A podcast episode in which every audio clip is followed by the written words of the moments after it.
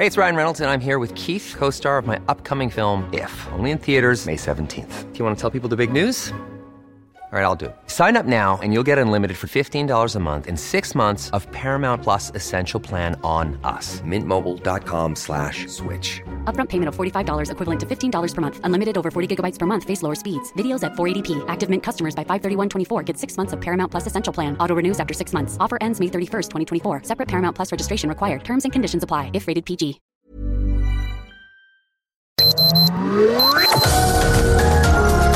Heraldo Media Group presenta Sergio Sarmiento y Lupita Juárez. Información veraz y oportuna con un toque personal y humano. Por El Heraldo Radio, donde la H suena y ahora también se escucha.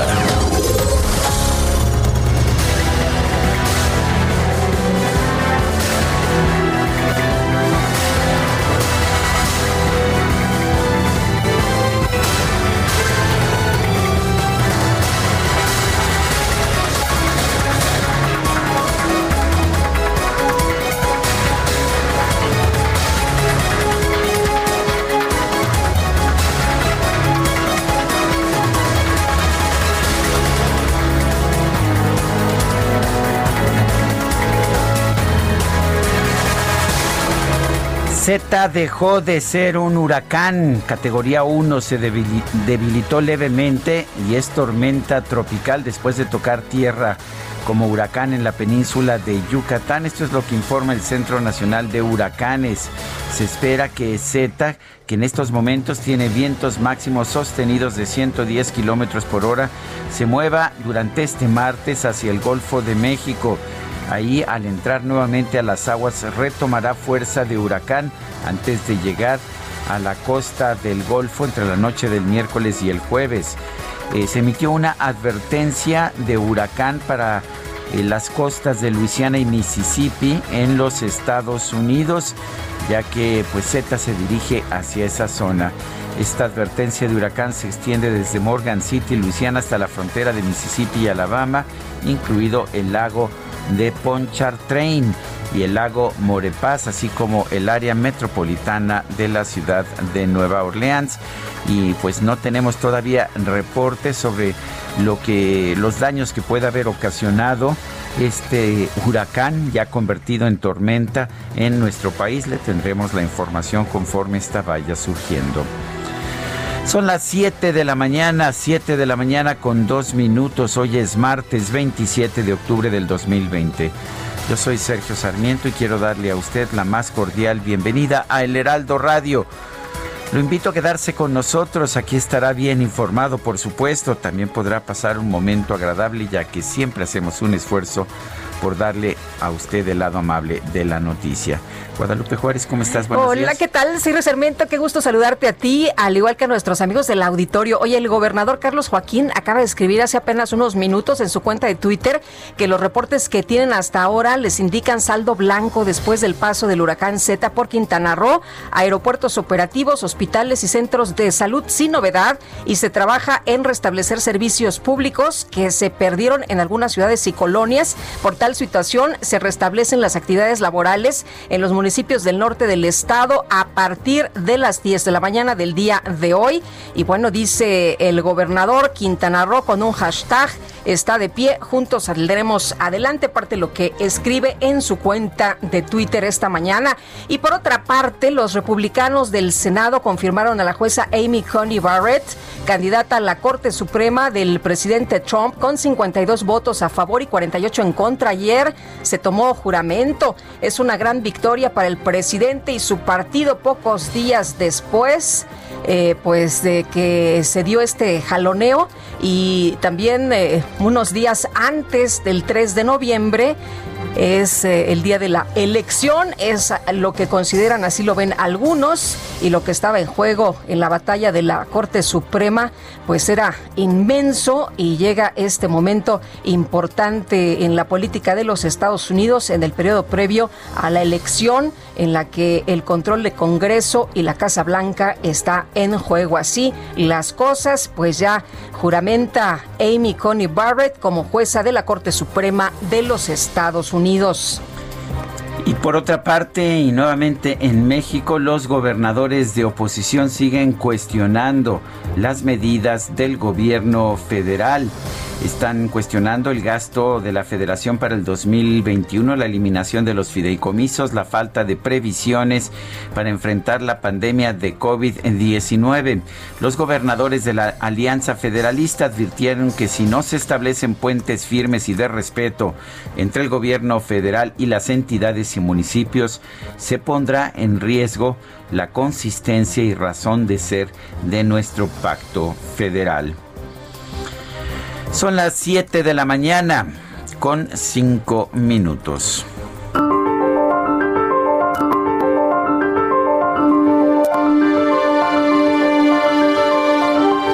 Y nuestra frase del día, el populismo ama tanto a los pobres que los multiplica.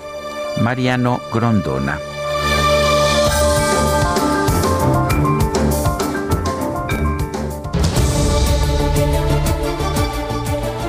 Y bueno, ya sabe usted que somos preguntones. Ayer preguntábamos temprano, ¿usted piensa como el presidente que las energías limpias son un sofisma? Nos dijo que sí, el 2.9% de quienes respondieron que no, el 84%. Y el presidente no sabe que es un sofisma, 13.1%. Recibimos 17.400 participaciones. Esta mañana ya coloqué en mi cuenta personal de Twitter, arroba Sergio Sarmiento, la siguiente pregunta. ¿Es bueno para México tener competencia en petróleo y electricidad? Nos dice que sí, 89.1%, que no 7.4%, no sabemos 3.5%. En 34 minutos han participado 1.617 personas. Las destacadas del Heraldo de México. Y ya está con nosotros Itzel González con lo importante que se publica hoy en el Heraldo. ¿Qué tal Itzel? Buenos días. Lupita, Sergio, amigos, muy buenos días. Excelente martes, martes 27 de octubre del 2020, por supuesto con muchísima información que se publica esta mañana en el Heraldo de México. Así que, ¿qué les parece si comenzamos con las destacadas? En primera plana, egresos 2021, Morena amaga con recorte a presupuesto. La bancada en San Lázaro advierte que habrá ajustes si el Congreso no aprueba pronto la reforma para tomar 33 mil millones de pesos del Fondo de Salud para el Bienestar. País, crisis por COVID-19, tensión y miedo en el Senado. Desde el regreso a las sesiones presenciales se registran tres contagios diarios. Ayer, en menos de cinco horas, se terminaron las pruebas de detección. Ciudad de México, héroes rinden honores a médicos, reconocen a los 16 mil profesionales de la salud que están en la primera línea de atención contra el COVID-19. Estados, gobernadores cierran filas por gasto federal. Los mandatarios aliancistas anuncian acciones políticas ilegales contra presupuesto de egresos y fin de los fideicomisos. Orbe, voto adelantado, marca un ritmo récord. Pese al COVID-19 e intimidaciones, más de 60 millones de personas han votado para la elección presidencial. La participación es impulsada por jóvenes y negros. Meta, boxeo, vislumbran el retorno. Saúl Canelo Álvarez se alista para diciembre, dice el Rey Martínez. Y finalmente, en mercados, reforma energética, ven rezago en contratos. La secretaria de Energía, Rocío Nale, dijo que se ha cubierto menos de 50% de inversión. Lupita, Sergio, amigos, hasta aquí las destacadas del Heraldo. Feliz martes. Gracias, Itzel. Muy buenos días. 7 de la mañana con 9 minutos.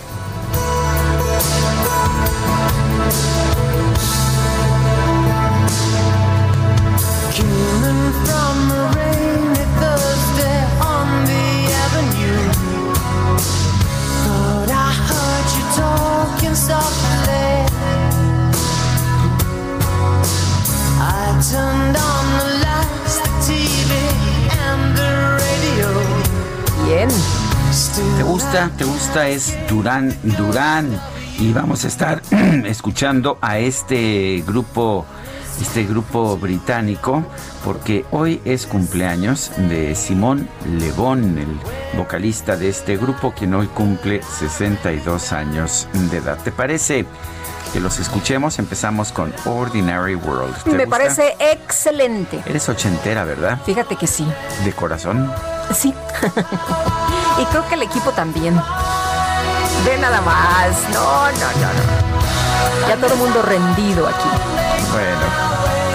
Y bueno, ya tenemos nuestro resumen con lo más importante de este martes 27 de octubre del 2020. Vamos, vamos a darle a usted este resumen.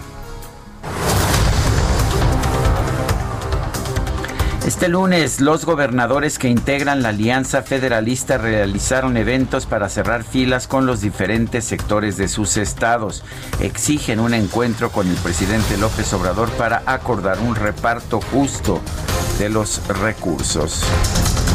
Por cierto que el gobernador de Chihuahua, Javier Corral, indicó que si el presidente sigue ignorando sus demandas, están listos para dar la batalla política ilegal si la respuesta sigue siendo la indiferencia y los oídos sordos, estamos listos para dar la batalla política ilegal, no solo recurriendo a los instrumentos que nuestra Constitución nos permite, sino a instancias internacionales para hacer valer los tratados que México ha suscrito a fin de garantizar la seguridad, los derechos humanos, las libertades políticas, la democracia y la soberanía de los estados subnacionales. El gobernador de Jalisco, Enrique Alfaro, afirmó que todas las mañanas el presidente López Obrador cancela la posibilidad de reconciliar al país porque el silencio ante los atropellos cotidianos a los que el gobierno federal ha sometido a los estados de la República solo legitima la visión centralista que borra las agendas locales de la discusión pública, calificando a todo el que se atreva a cuestionar sus decisiones como corrupto y conservador, el presidente de México cancela todos los días por la mañana la posibilidad de reconciliar al país y construir una agenda de futuro. El gobernador de Nuevo León, Jaime Rodríguez Calderón, advirtió que si el gobierno federal no los escucha, podría generar una confrontación innecesaria. Señor presidente tiene que escucharnos, debe de escucharnos. Si no nos escucha será el primer rompimiento a terminar con esta república. Si no nos escucha estará generando una confronta innecesaria. Si no nos escucha estará a prueba el carácter de cada región.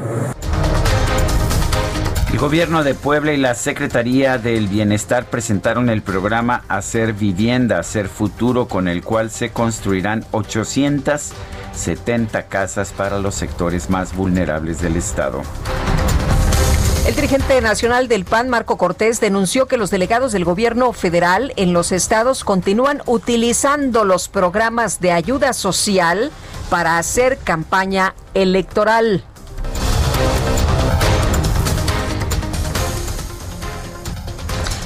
Rocío Nales, secretaria de Energía, acudió a comparecer ante el Senado como parte de la glosa del segundo informe de gobierno del presidente López Obrador. Los legisladores de oposición criticaron, la criticaron por no impulsar las energías limpias está empecinada en regresarnos a los años 50 del siglo pasado y petrolizar la economía nacional como si eso fuera la salvación del país. La luz no nos cuesta nada, es tan importante la luz y el viento como el petróleo. Cambien el chip. Sin embargo, estamos y le seguimos apostándole a las energías caras y sucias. Cuando le regaló ahí hasta su canastita, ¿no? Es la voz de Xochitl Galvez. carbón. La senadora del Partido Acción Nacional. Bueno, y Rocío Nales señaló que no hay nuevas rondas para invitar a la iniciativa privada a invertir en el sector energético porque no han dado resultados. Además, dijo que las energías renovables no son tan baratas y parte del argumento vamos a escucharlo. Energía solar, por supuesto, por supuesto. Y hemos implementado, les dije, más de 15 mil proyectos de energía solar de generación distribuida para que los beneficiados sean los usuarios. ¿Cuánto nos cuestan las energías renovables? Ni son tan baratas, ni son la madre de la caridad los que vienen. Sin embargo, ahí están. Por otro lado, la funcionaria informó que la Comisión Federal de Electricidad analiza construir una pequeña planta de energía nuclear en el estado de Baja California. O sea, eso sí les gusta la energía nuclear. Oye, un juez federal ordenó dejar sin efecto el acuerdo del Centro Nacional de Control de Energía que frena la entrada de nuevas centrales de energías renovables al sistema eléctrico nacional. Un juez de control determinó mantener abierto el proceso penal en contra de Rosario Robles, la exsecretaria de Desarrollo Social, por presunto desvío de recursos por más de 5 mil millones de pesos. Y un juez de control del Centro de Justicia del Penal El Altiplano en el Estado de México vinculó a proceso a Adán N. alias El Azul, presunto sucesor de José Antonio Yepes Ortiz alias El Marro, como líder del cártel de Santa Rosa de Lima. La Guardia Nacional informó que ya se cumplieron seis órdenes de aprehensión en contra de los elementos de la corporación presuntamente involucrados en el ataque del pasado mes de septiembre contra una pareja de agricultores en Delicias, Chihuahua. Y la Secretaría de Seguridad Pública en Oaxaca confirmó el cierre definitivo del centro penitenciario de Santa María en Escotel, así como el traslado de 906 internos a otras prisiones del estado. Familiares y amigos de los 43 normalistas de Ayotzinapa protestaron sobre el Paseo de la Reforma en la Ciudad de México al cumplirse 73 meses de la desaparición de los estudiantes. El director general para América del Norte de la Cancillería, Roberto Velasco, informó que el gobierno de México exigió a Estados Unidos investigaciones expeditas para esclarecer la muerte de dos mexicanos en San Diego a manos de agentes migratorios y de la policía. Bueno, primero la secretaria de Gobernación, Olga Sánchez Cordero, acusó que hay misoginia en el gabinete del gobierno federal, pero ayer ya se echó para atrás y dijo pues que tuvo esta percepción por su hipersensibilidad ante los temas de violencia de género es la dinámica de las reuniones, sino la percepción que en lo personal se tiene, en lo personal se tiene de una situación, digamos, eh, basada precisamente en la condición o no de ser mujer. Ese es el tema.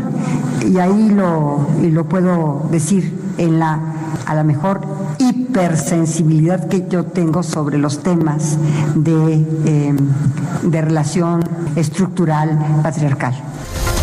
Bueno, lo que había dicho la doctora Sánchez Cordero es que ella daba opiniones y ninguna de sus opiniones era objeto de, pues siquiera alguna discusión la Junta General Ejecutiva del INE aprobó proponer al Consejo General del Instituto que solicite 1.499 millones de pesos para organizar la consulta popular sobre el juicio a los expresidentes. Sí, escuchó usted bien. Eso es lo que nos va a costar esta consulta, 1.499 millones de pesos. En el diario oficial de la Federación, el INE presentó la asignación de tiempos en radio y televisión para las etapas de pre-campaña, intercampaña, campaña, periodo de reflexión y jornada electoral para los comicios del próximo año. Y la Comisión Nacional del Agua informó que el huracán Z se debilitó a tormenta tropical en inmediaciones del municipio de Progreso, allá en Yucatán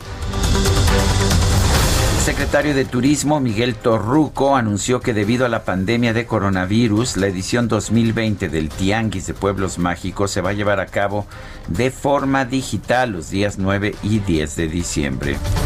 Y en su reporte diario, la Secretaría de Salud Federal informó que en México ya hay 895.326 casos confirmados de COVID-19, así como 89.171 muertes, claro, más lo del subregistro. El presidente de la Junta de Coordinación Política del Senado, Ricardo Monreal, informó que este lunes comenzó la aplicación de pruebas de COVID-19 en la Cámara Alta como parte de las nuevas medidas sanitarias en el recinto. El próximo miércoles tendremos la sesión, no mañana, porque mañana nos darán, hoy en la madrugada a las 12 de la noche nos darán los resultados de los 580 hombres y mujeres que hoy se aplicaron la prueba. Y mañana seguramente será otro número igual y vamos a esperarlo hasta por la noche. Quiere decir que el miércoles tendremos ya mucha claridad para que quien ingrese al recinto parlamentario, al pleno, sean solamente quienes tengan su certificado negativo de la prueba PCR. La Secretaría de Salud de Guerrero anunció que ante el riesgo de que el estado pase a color rojo de semáforo de riesgo epidemiológico, se van a reforzar las medidas sanitarias en restaurantes y bares. La jefa de gobierno de la Ciudad de México, Claudia Sheinbaum, encabezó una ceremonia con motivo del Día del Médico para reconocer a 9.066 médicos de la Secretaría de Salud Capitalina por su trabajo durante la emergencia sanitaria. En Estados Unidos, autoridades del condado del Paso, Texas, establecieron un toque de queda de las 10 de la noche a las 5 de la mañana para tratar de frenar la propagación del COVID. Funcionarios de la Unión Americana pusieron fin anticipadamente a las pruebas de un medicamento experimental contra el COVID-19 de la farmacéutica Eli Lilly, ya que aparentemente no se comprobó su efectividad. Y el diario Financial Times dio a conocer que la vacuna contra COVID que desarrolla la farmacéutica AstraZeneca y la Universidad de Oxford logró generar una fuerte respuesta inmune entre los adultos mayores. Esta mañana el INEGI dio a conocer información sobre la balanza comercial de mercancías de nuestro país. En el mes de septiembre subieron las exportaciones totales 3.7% ya se ubican en 38.547.3 millones de dólares, pero bajan las importaciones 8.5%. Hay un superávit comercial de 4.384.7 millones de dólares en el mes de septiembre. Este lunes el Senado de los Estados Unidos confirmó el nombramiento de la jueza Amy Coney Barrett, propuesta por el presidente Donald Trump como nueva ministra de la Suprema Corte. El Ministerio de Asuntos Exteriores de China anunció sanciones a las tres empresas estadounidenses, a tres empresas estadounidenses por su participación en la venta de armas a Taiwán con un valor de 1.800 millones de dólares. La Organización Mundial de Comercio aprobó a la Unión Europea imponer sanciones comerciales a Estados Unidos por los subsidios otorgados a favor de la empresa Boeing. Bolivia, un tribunal anuló distintos actos del proceso en contra del expresidente Evo Morales por delitos como terrorismo y sedición, entre ellos una orden de aprehensión. Y la NASA informó que su observatorio Sofía detectó moléculas de agua en el, en el cráter eh, Clavius de la Luna, ubicado en la superficie visible del satélite natural Agua en la Luna. Efectivamente, yo creo que es uno de los hallazgos más importantes eh, desde el punto de vista científico en mucho tiempo. Sí hay moléculas de agua en la Luna. Y en información deportiva.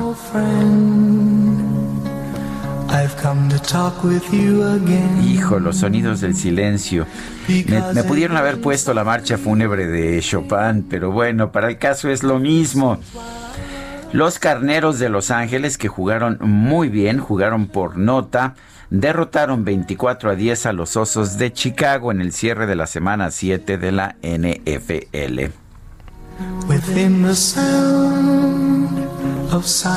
Y los fanáticos de los ositos guardamos respetuoso silencio.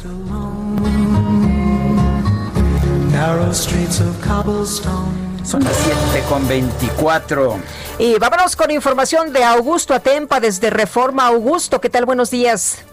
Sergio Lupita, muy buenos días. Continúa esta manifestación que llegó ayer, el, día, la mañana de ayer. Es un grupo de 45 personas que se manifiestan frente al edificio del IMSS y ellos están pidiendo pues que los, los hospitales de Guanajuato no solo se atiendan a COVID, sino, también atiendan aquellas citas que ya tenían programadas, aquellas cirugías, aquellas especialidades. En esta manifestación se colocó un ataúd frente al edificio de la Secretaría de Salud y pues están esperando pues, que sean atendidos por eh, los titulares de esta dependencia. El tráfico en la zona está bastante fluido sobre Paseo de la Reforma para aquellas personas que van ya sea al bosque de Chapultepec o que buscan llegar hacia la zona centro y sobre insurgentes también se encuentra muy fluido el tráfico. No hay eh, contratiempos para aquellas personas que buscan llegar hacia la glorieta de los insurgentes o bien para que buscan llegar hacia el norte. Sergio Lupita, mi reporte. Son las 7 con 25, regresamos.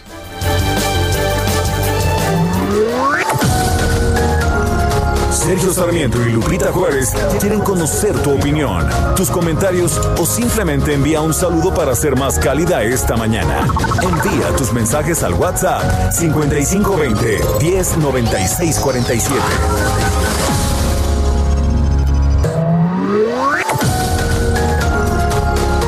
Continuamos con Sergio Sarmiento y Lupita Juárez por El Heraldo Radio.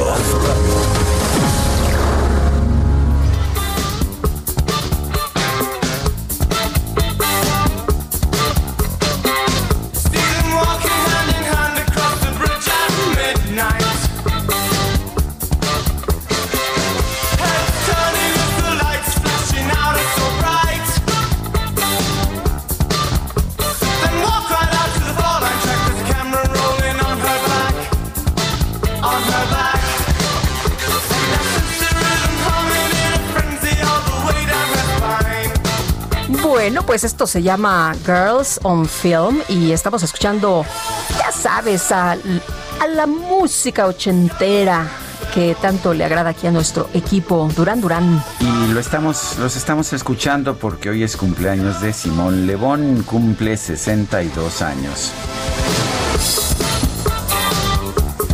Oye, yo le quiero mandar un abrazo con mucho cariño a Luis Galvez el, eh, ayer estuve con él, comí en Le Moustache. y no, hombre, no sabes qué delicia. Bueno, tú conoces esa, esa cocina, conoces muy bien a Luis. En un momento como este, Sergio, tan difícil, echándole toda la carne al asador, todo el empeño, por supuesto, pues para sacar adelante uno de los lugares más emblemáticos en materia gastronómica aquí en la Ciudad de México. Y algunos lugares emblemáticos se han perdido. Yo recuerdo, por ejemplo, entre otros muchos, el Churchill, que se perdió durante esta pandemia, uno, uno de estos grandes restaurantes de la tradición eh, pues tradicionales de nuestro país, en este caso un, un, restaurante muy, muy inglés. Tenemos, tenemos mensajes de nuestro público.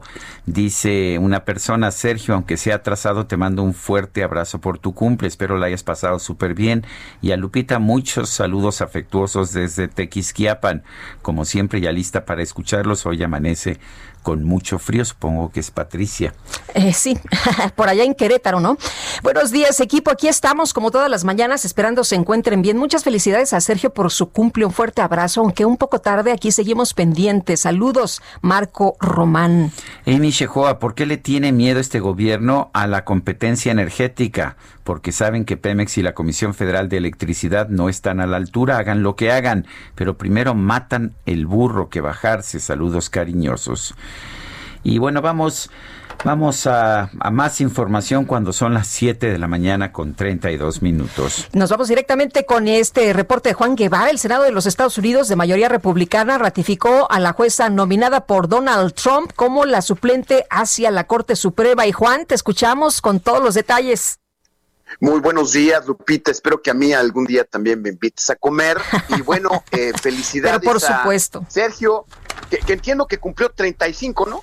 O sea, más o, menos. Un poquillo, como, dos, como dos añillos más. Un dos, 37, bueno, casi mi edad. Bueno, felicidades, Sergio. Gracias. Este, muchísimas felicidades. nada, nada más te digo que tengo 49 años de ejercer el periodismo.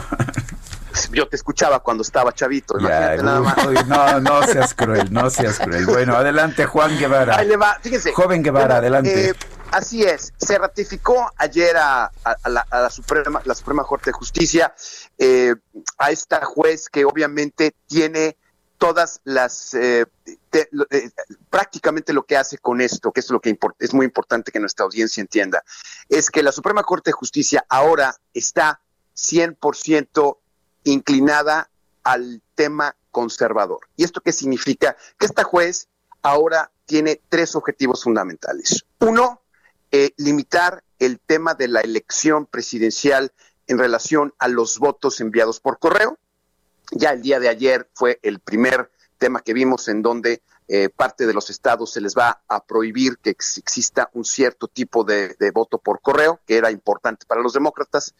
Número dos, esta juez va a tratar de eh, eliminar la, eh, el tema de Obamacare que protegía a la gente por cuestiones de salud con condiciones preexistentes. Son dos o de los tres asuntos que obviamente es un asunto muy complicado para el tema de las elecciones. Entonces, Vamos a ver qué sucede en los próximos días. Ya esta juez está ratificada eh, y es una de las, de las circunstancias que deja Donald Trump eh, en este sentido. Y a siete días de la elección presidencial, bueno, pues eh, Biden sigue adelante en las encuestas. Biden se encuentra en Georgia en este momento tratando de solidificar su triunfo. Vemos muy difícil, de acuerdo a lo que se están presentando en las encuestas y las predicciones ya directamente de varios analistas, que Donald Trump tenga una posibilidad de tener 270 votos electorales para ganar la elección presidencial. Todo puede pasar, pero la realidad de las cosas es que a Donald Trump se le está acabando el tiempo. Y bueno, pues eh, eh, vemos muy, muy difícil que le pueda dar la vuelta a siete días de la elección presidencial. Sin embargo, hay que decirle a nuestra audiencia algo muy importante. El día 3 de noviembre no vamos a saber quién es el presidente de los Estados Unidos porque hay muchos votos que están contando por correo y puede tomarse días después del día 3 para saber quién es el verdadero ganador. Muy bien, pues estamos ya prácticamente en la cuenta regresiva. Gracias, Juan. Muy buenos días. Buenos días. Un juez de control adscrito al reclusorio sur determinó no anular el delito de ejercicio indebido del servicio público imputado contra la exsecretaria de Sedesol y Sedatu, Rosario Robles, por lo que va a continuar en la cárcel. Epigmenio Mendieta, abogado de Rosario Robles, está en la línea telefónica. Epigmenio, buenos días, gracias por tomar esta llamada. Sergio Lupita, ¿cómo están? Buenos días, estoy a su disposición. Sí, cuéntenos eh, finalmente qué significa esta determinación del juez de control. Fíjate, Sergio, te cuento que el día de ayer estuvimos eh, citados a la audiencia de etapa intermedia tal y como estaba programado. Previamente a la celebración de la misma, esta defensa presentó una solicitud de sobreseimiento. El sobreseimiento tiene como propósito, de acuerdo con el artículo 327, que una vez que se tramite puede causar de efectos de sentencia absolutoria. Es decir, tendría como efectos anular completamente todo el procedimiento en virtud de alguna de las causas que pudieran aparecer dentro del propio proceso. Nosotros expusimos ante el juez de control las cuestiones técnicas que consideramos, entre ellos, que el delito por el cual acusan a Rosario Robles se encuentra derogado. Y está derogado desde el propio marzo de 2006, cuando se publica la ley de, Hacienda y de, Pública, en la que se establece la manera en cómo tiene que ejercerse este presupuesto. Y esto llegamos a esta conclusión, Sergio, porque el propio artículo transitorio, el segundo, prevé que una vez que entre en vigencia este, es el artículo o la disposición especial para regular todo lo relativo al presupuesto. Si supuestamente se le atribuye a Rosario el, la afectación al patrimonio de la federación, concretamente el presupuesto federal, pues esa es la ley especial que se encarga de regular dicho comportamiento. Es más, en esa propia ley especial, en el artículo 114, existe la misma figura que se le pretende atribuir a Rosario, pero se sanciona de manera diferente, que es mediante un procedimiento administrativo. Entre otros, este es el argumento toral que se le hizo valer al juez de control. Sin embargo, consideró que esos argumentos no son novedosos, que esos argumentos ya existían desde el momento de la vinculación y que por tanto entonces la causa que nosotros solicitamos como, super, sobreseimiento tendría que sobrevenir después de la audiencia inicial, postura que nosotros no compartimos y esa es la causa por la cual él decide, entre otros, negarnos el sobreseimiento. Lo que hemos escuchado, Pigmenio, es, eh, o lo que hemos leído es que Rosario Robles no será testigo colaborador y también hemos leído que se han pedido 21 años de prisión para ella. ¿Cómo ven ustedes esto?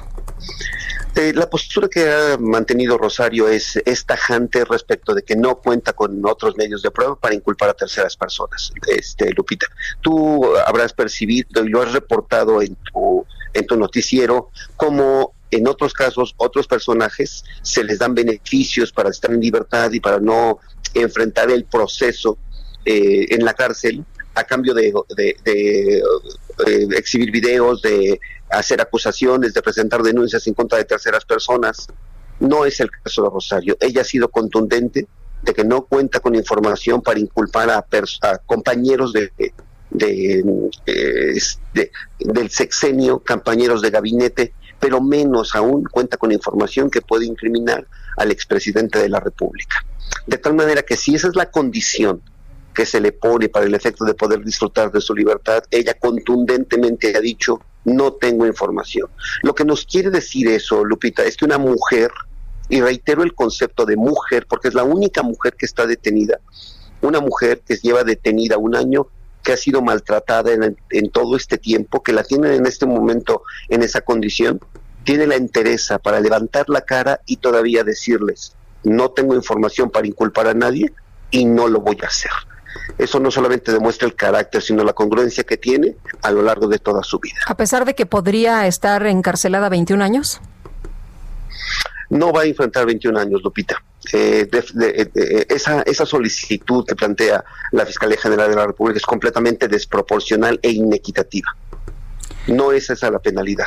Ellos hablan de los máximos pero eso nosotros hemos discutido el día de ayer, que ni siquiera estamos en la posibilidad de que la acusación que le están formulando resultara procedente. Y eso, desde luego que tenemos todavía el proceso penal para demostrar su inocencia a partir de pruebas. Eh, ¿Está siendo objeto de una persecución política, Rosario? Creo que lo pones en el contexto perfectamente claro, Sergio. Yo, quisiera decirte que la discusión es eminentemente jurídica, pero no lo es y no lo es derivado de los ingredientes que eh, tú tienes que ir reportando y que esta defensa les pone en cuenta que se presentan en cada audiencia. Tendríamos que pensar que es uno distinto a lo jurídico cuando hay pruebas falsas, cuando a pesar de que no se trata de un delito grave, está en la cárcel, cuando un juez que tendría que ser completamente este, imparcial para llevar a cabo su proceso, resulta que no lo es.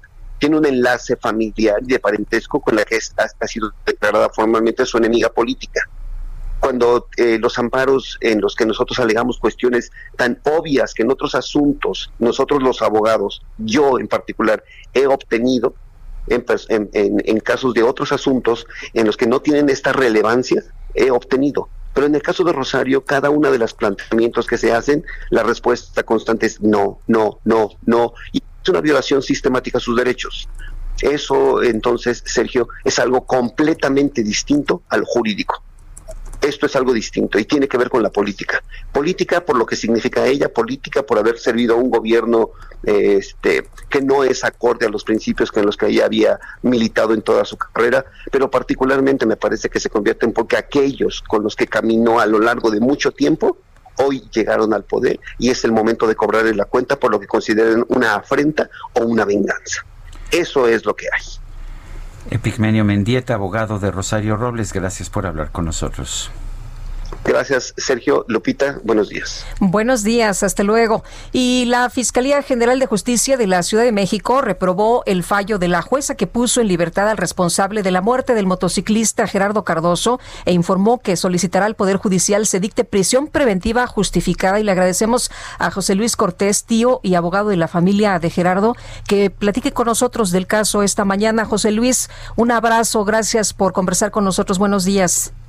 Gracias, muy buenos días, Buenos días, ¿Cómo, ¿Cómo están? Y buenos días a toda su audiencia. A ver, tengo entendido que pues que las circunstancias del caso eran muy claras. Una persona que se pasa el alto en estado de ebriedad, eh, usualmente en este tipo de condiciones sí hay una, pues sí hay una detención, ¿no? Más prolongada. Mira, eh, alguien que comete esto, eh, hay una detención porque es en flagrancia, en el momento en el que lo hace, se pasa el alto, está en estado de ebriedad, ocasiona la muerte, en este caso de mi sobrino, y entonces es puesto a disposición en flagrancia. Realmente el, que deba quedarse eh, detenido no tanto obedece a este hecho, es decir, alguien que conduce en estado de ebriedad, alguien que se pasa un semáforo y mata a alguien, pues, finalmente no es un delito eh, doloso, no lo quiso hacer, un accidente. Sin embargo, esta persona en el momento en el que en el que no se identifica, en el momento en el que eh, miente en su estado civil, en su edad, etcétera, pues evidentemente corre un grave riesgo y es muy probable que se sustraiga de la acción de la justicia. Entonces es por esto que él debió quedarse en prisión preventiva. Eh, José Luis, ¿qué opinan de lo que ha estado revisando la Procuraduría? La, de hecho, la, fiscal Ernestina Godoy ya tomó cartas en el asunto, revisó el asunto y dijo que pues esto no era posible. Pues eh, mi, muy particular opinión es que, y, y la compartimos, eh, la, la licenciada Ernestina Godoy, es que pues en este caso estuvo plagado de corrupción, de ilegalidad, de, ineptitud o incompetencia por parte de los ministerios públicos, así como del Ministerio Público Judicializador que presentó ante el juez de control eh, al, imputado. Si bien es cierto, se vincula a proceso, es decir, se va a iniciar un proceso penal en contra de él por, el homicidio, sin embargo, eh, el Ministerio Público no defendió ni justificó correctamente la solicitud de prisión preventiva. Yo lo pude hacer hasta cierto punto como asesor, como asesor jurídico, pero como asesor jurídico no tengo las facultades para solicitar la, medida de prisión preventiva justificada. Sin embargo, bueno, pues traté de hacerlo en la, desesperación ¿no? de, la incompetencia del Ministerio Público. Eh, José Luis, ¿tú venías con tu sobrino el día del accidente? Te platico, no, eh, eh, mi, otro de mis hermanos este, es, biker también, ciclista, salieron el, el, el viernes Cuernavaca, regresaron el sábado y llegaron a, de regreso a la Ciudad de México y bueno, de ahí cada quien a, su casa. Entonces Gerardo salió de casa de mi hermano y, en el transcurso fue cuando eh, ocurrió este lamentable accidente. ¿Qué pasa si, si después del proceso que va a enfrentar en libertad esta persona es declarada culpable? ¿Cuál sería la pena? Pues evidentemente tendrá que pagar los daños y una, una, indemnización. Este, y seguramente lo deberán de, de, imponer una pena de prisión, que la pena va de cuatro a diez años, entonces habrá que que señalar qué, qué, pena es la que se, se va a imponer, ¿no? Muy bien. Bueno, pues José Luis Cortés, tío y abogado de la familia de Gerardo Cardoso, gracias por tomar nuestra llamada. Muchísimas gracias a ustedes y bueno, pues estamos con todos buscando hacer justicia, porque si bien es cierto, la Fiscalía ya ha dicho su, ya, ya ha, asumido su responsabilidad, sin embargo no tenemos respuesta del Tribunal Superior de Justicia, porque esta responsabilidad de que esta persona esté libre es también de la juez. Entonces esperemos que también el Tribunal Superior de Justicia tenga los pantalones y agallas como lo tuvo la Fiscalía. Muchísimas gracias, Lupita. Al, contrario, José Luis, nos, nos platicas, nos mantienes al tanto, por favor, estaremos dando seguimiento. Con mucho gusto, muchísimas gracias. Un abrazo. Son las 7 con 47 minutos. Vamos a las calles de la Ciudad de México con Gerardo Galicia. Adelante, Gerardo. Sergio Lupita, excelente mañana. Estamos recorriendo ya la zona centro de la capital. Lo hemos hecho sobre Fray Servando Teresa de Mier. Ya tenemos intensa afluencia de vehículos en el bloque de carriles del lado derecho. Para nuestros amigos que dejan atrás el eje central y se dirigen a la avenida Congreso de la Unión, de preferencia busquen los carriles de la izquierda, están avanzando uno un poquito mejor. El rezago en el bloque de carriles de la derecha es porque continúa el resguardo en las oficinas del Colegio de Bachilleres que están justo entre 5 de febrero y la calle de Isabel la Católica. El fin de semana fueron prácticamente destrozadas por un colectivo feminista. Ahora están bajo resguardo de la policía capitalina. Espera una auditoría para saber a cuánto ascienden los daños generados justo en este punto. Por lo pronto, si necesitan llegar a la calle 5 de febrero, busquen carriles de extrema izquierda y en ese punto sí están abiertos los carriles laterales. Por lo pronto es el reporte. Seguimos muy, muy pendientes. Gerardo, gracias. Hasta luego. Y nos vamos a Eje 5 Sur. Daniel Magaña, ¿qué pasa por esta zona? Cuéntanos. ¿Qué tal, Lupita? Sergio, muy buenos días. Pues nos encontramos recorriendo pues la zona del eje 5 sur. Fíjate que pues eh, este eje vial es muy utilizado por las mañanas.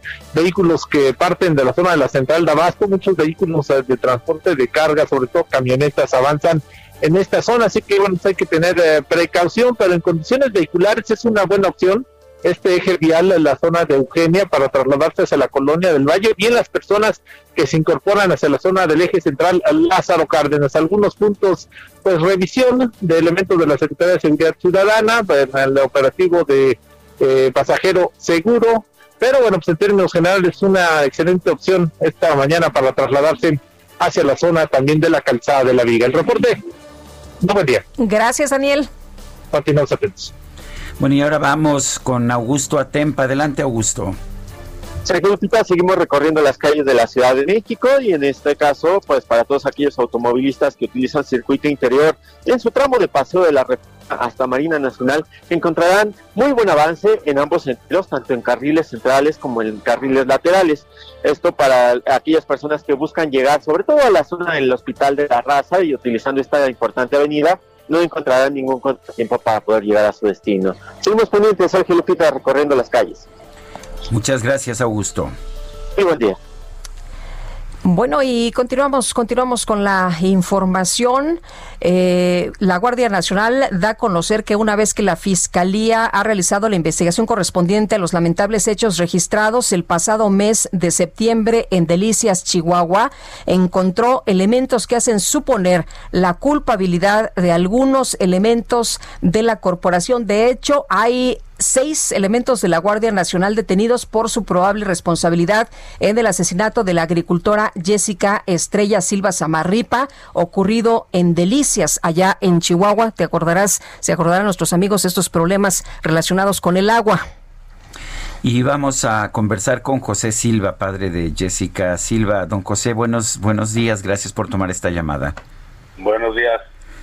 Nos dijeron en un principio que no era la Guardia Nacional, que que se estaban se estaba culpando a quien no se debía, pero pues todo parece indicar que sí fue la Guardia Nacional. ¿Qué piensa usted?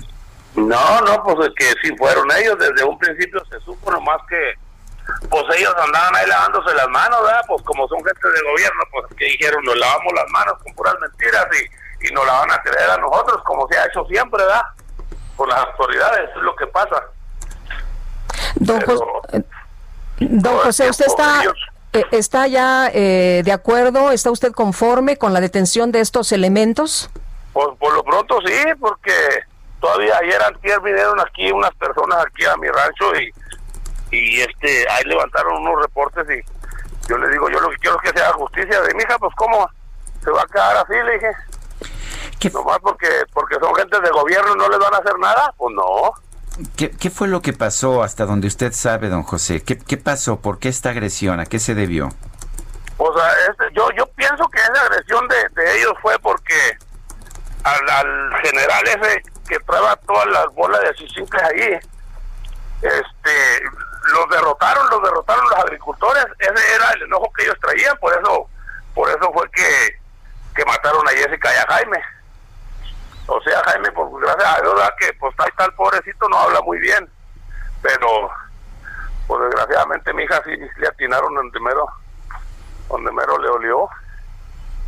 Eh, don, don, José, eh, de acuerdo con la información que, que, recibimos al principio, al parecer eh, ellos traían armas, según lo que dijo la Guardia Nacional. Después se desdijo, después se mencionó que ellos eran agricultores y que los habían atacado incluso en una colonia distinta después de una persecución a donde se habían manifestado.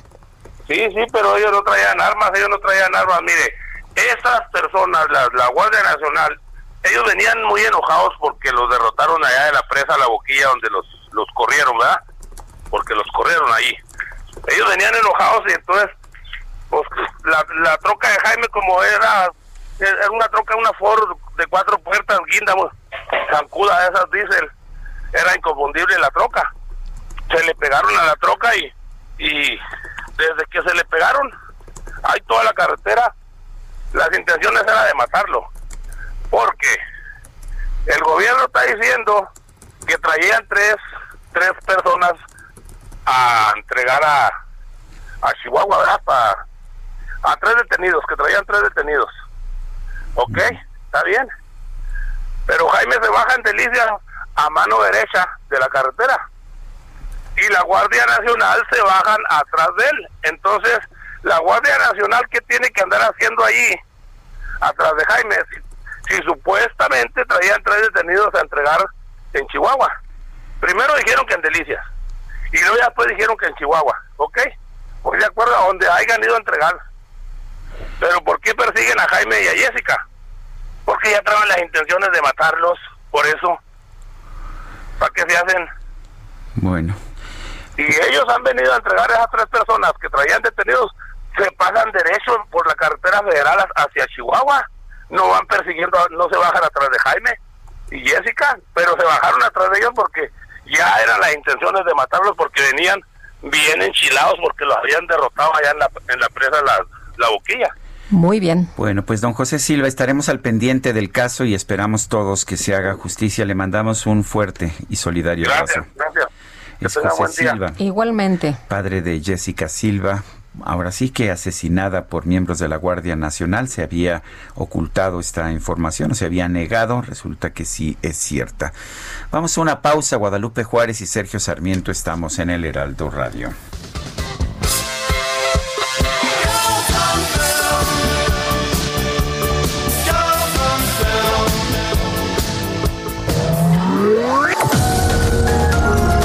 Sergio Sarmiento y Lupita Juárez quieren conocer tu opinión, tus comentarios o simplemente envía un saludo para ser más cálida esta mañana.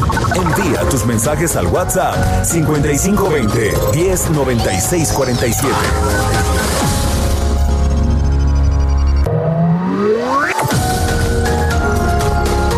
Continuamos con Sergio Sarmiento y Lupita Juárez por El Heraldo Radio.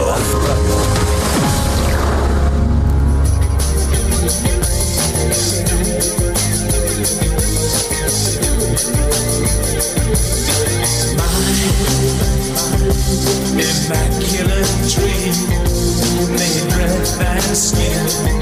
I've been waiting for your sign with a tattoo. Happy birthday to you was created for you.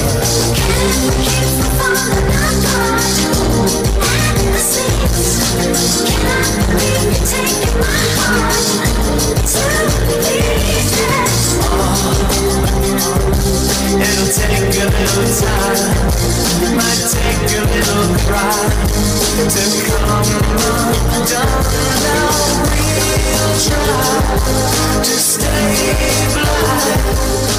Otra probadita de la música de Durán Durán, esto es Come Undone.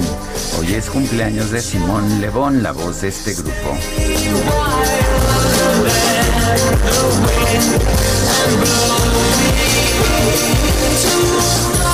Ay, qué buenos recuerdos. Mira nada más, todo el mundo anda, quién sabe dónde, pensando en aquellos tiempos. Qué barbaridad. Bueno, y seguimos, seguimos con los mensajes de nuestros amigos del auditorio. Dice señor Pelonet, buenos días, mis listos para escucharlos dices que se llama el desde señor? señor Pelonet. Muy francés. Muy francés. E- y sí habla francés, ¿eh? Escribe algunos tweets en francés. Pero ¿sabes dónde nos están escuchando, mi querido Sergio? ¿Dónde andamos metidos esta mañana? Hasta en la cocina. ¿En serio? Sí, listos para escucharlos desde el cuadrafónico de la cocina. Bueno, pues ahora sí que nos metimos hasta la cocina. Bueno, y dice, dice Francisco 1955, siempre es agradable oír el noticiero que tan sabiamente conducen. Hombre, ¿qué se toma don Francisco esta mañana? Bonito martes, Sergio Lupita, sobre la pandemia. Seguimos en lo mismo. También tenemos culpa los mexicanos por ignorancia y necedad. Esto se va a comprobar la noche del Halloween. Los mayores llevarán a los hijos a pedir calaverita al tiempo, nos dice Alex Murillo de Whisky Lucan. Pues es momento de tomar acciones más fuertes, ¿no? En medio de esta pandemia donde tenemos el aceleramiento de contagios, pues la verdad es que nos tenemos que cuidar más. Y otra persona nos dice, Sergio Sarmiento, como comentario, ¿será que el presidente Obrador recibe indicaciones del presidente de los Estados Unidos, ya que este no está a favor de las energías limpias? Por eso su empeño en no inversión a las energías renovables. No sé si reciba instrucciones, no lo creo. Lo que sí es claro es que ideológicamente son muy similares el presidente Andrés Manuel López Obrador y el presidente de los Estados Unidos, Donald Trump, por lo menos en el caso de las energías limpias. Son las 8 de la mañana con 3 minutos. El pronóstico. Y vamos con Jesús Carachure, meteorólogo del Servicio Meteorológico Nacional de la Conagua. Jesús, adelante. Hola, Lupita, hola Sergio, ¿qué tal? Buenos días, buenos días a la auditorio que nos escucha. Eh, pues mira, eh, este día eh, tenemos eh, principalmente dos sistemas meteorológicos que están afectando a México, eh, muy importantes por cierto.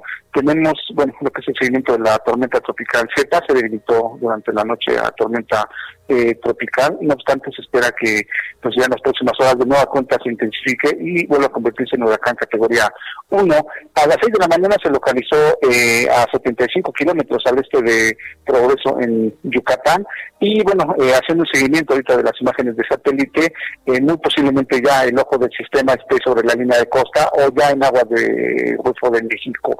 Eh, este sistema, como te comentaba, se intensificará en las próximas horas y se mantendrá como huracán categoría 1 eh, durante su recorrido sobre el Golfo de México con trayectoria hacia el sureste de Estados Unidos. Eh, todavía el día de hoy eh, estamos eh, pronosticando precipitaciones importantes para lo que es el sureste del territorio nacional, eh, lluvias intensas en Yucatán, lluvias muy fuertes en Campeche, Chiapas y Quintana Roo, precisamente generado por los efectos de lo que es eh, Z, pero también tenemos el Frente Frío número 9 y el Frente Frío número 10 afectando la parte norte de México, eh, se combinan, nos asocian con lo que es la primera eh, tormenta invernal de la temporada, que se localiza en el suroeste de Estados Unidos, y bueno, esta, esta combinación de estos sistemas eh, generarán eh, eh, rachas fuertes de viento en toda la región fronteriza del norte de México, desde Baja California hasta Tamaulipas, descenso de temperatura, precisamente en la franja norte de México, y hay posibilidad para la caída de nieve durante, durante este día en lo que es la Sierra Norte del estado de Chihuahua, ¿no? Son condiciones ya invernales eh, como tal que se están presentando, y bueno, para el resto del territorio nacional no habrá precipitaciones durante las durante este día y durante los próximos días, posiblemente hasta el fin de semana, eh, en la mayor parte de México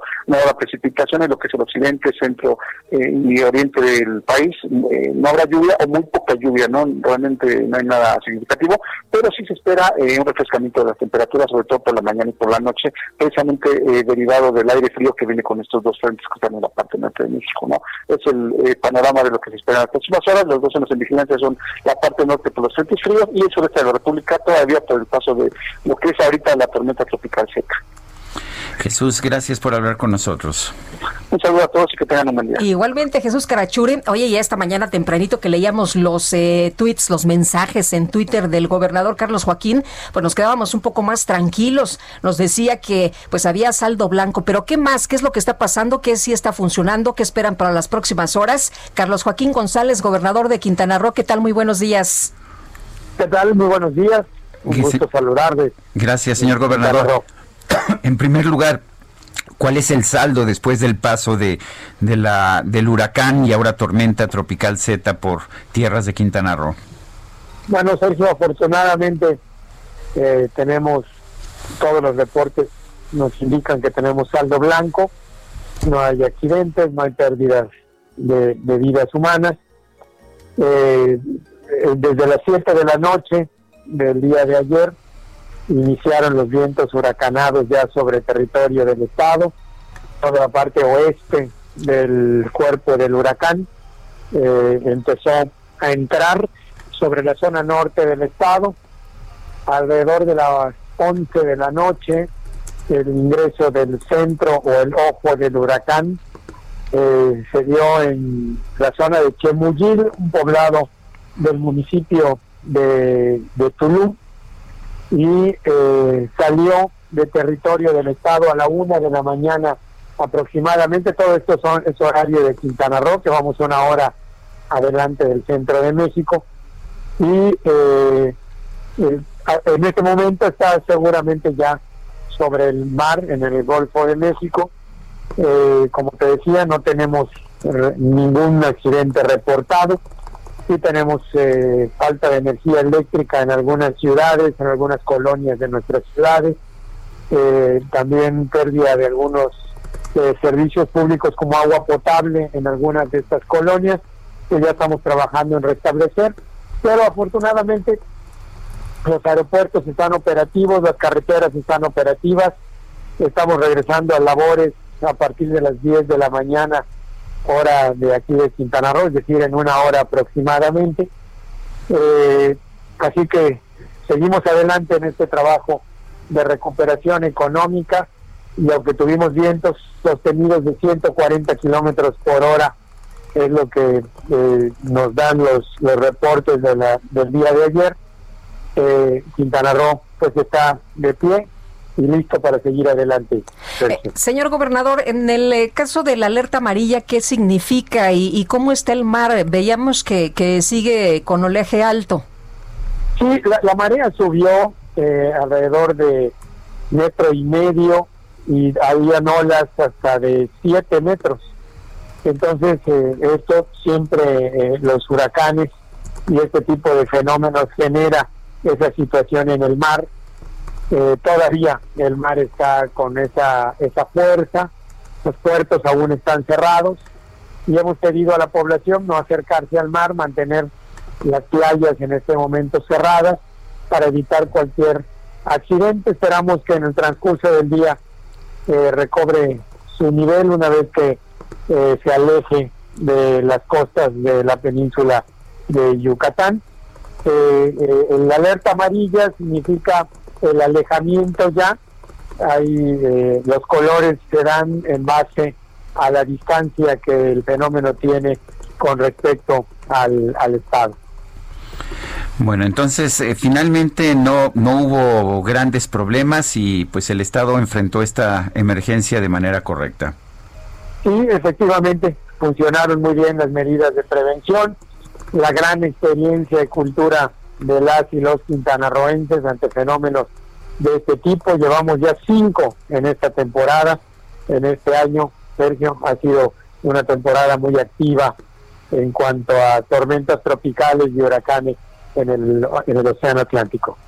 Muy bien, pues señor gobernador, gracias por platicar con nosotros esta mañana y qué bueno que es saldo blanco por allá. Muchas gracias, muy amable. Hasta luego. saludo. Otro para usted, buenos días. Bueno, son las 8 de la mañana, 8 de la mañana con 10 minutos. Se suspendieron las clases y labores y labores de muchos tipos en Yucatán por Z. Herbert, Herbert Escalante está precisamente en la línea telefónica. Eh, Herbert, adelante, cuéntanos. Hola, buenos días, Sergio. Bueno, sí, desde ayer en la tarde se suspendieron todas las actividades económicas y las clases en Yucatán hasta nuevo aviso. El primero se suspendió en el oriente de la entidad eh, a las 2 de la tarde y uno luego a las 6 en Mérida y el resto de las localidades ante el inminente impacto de Z.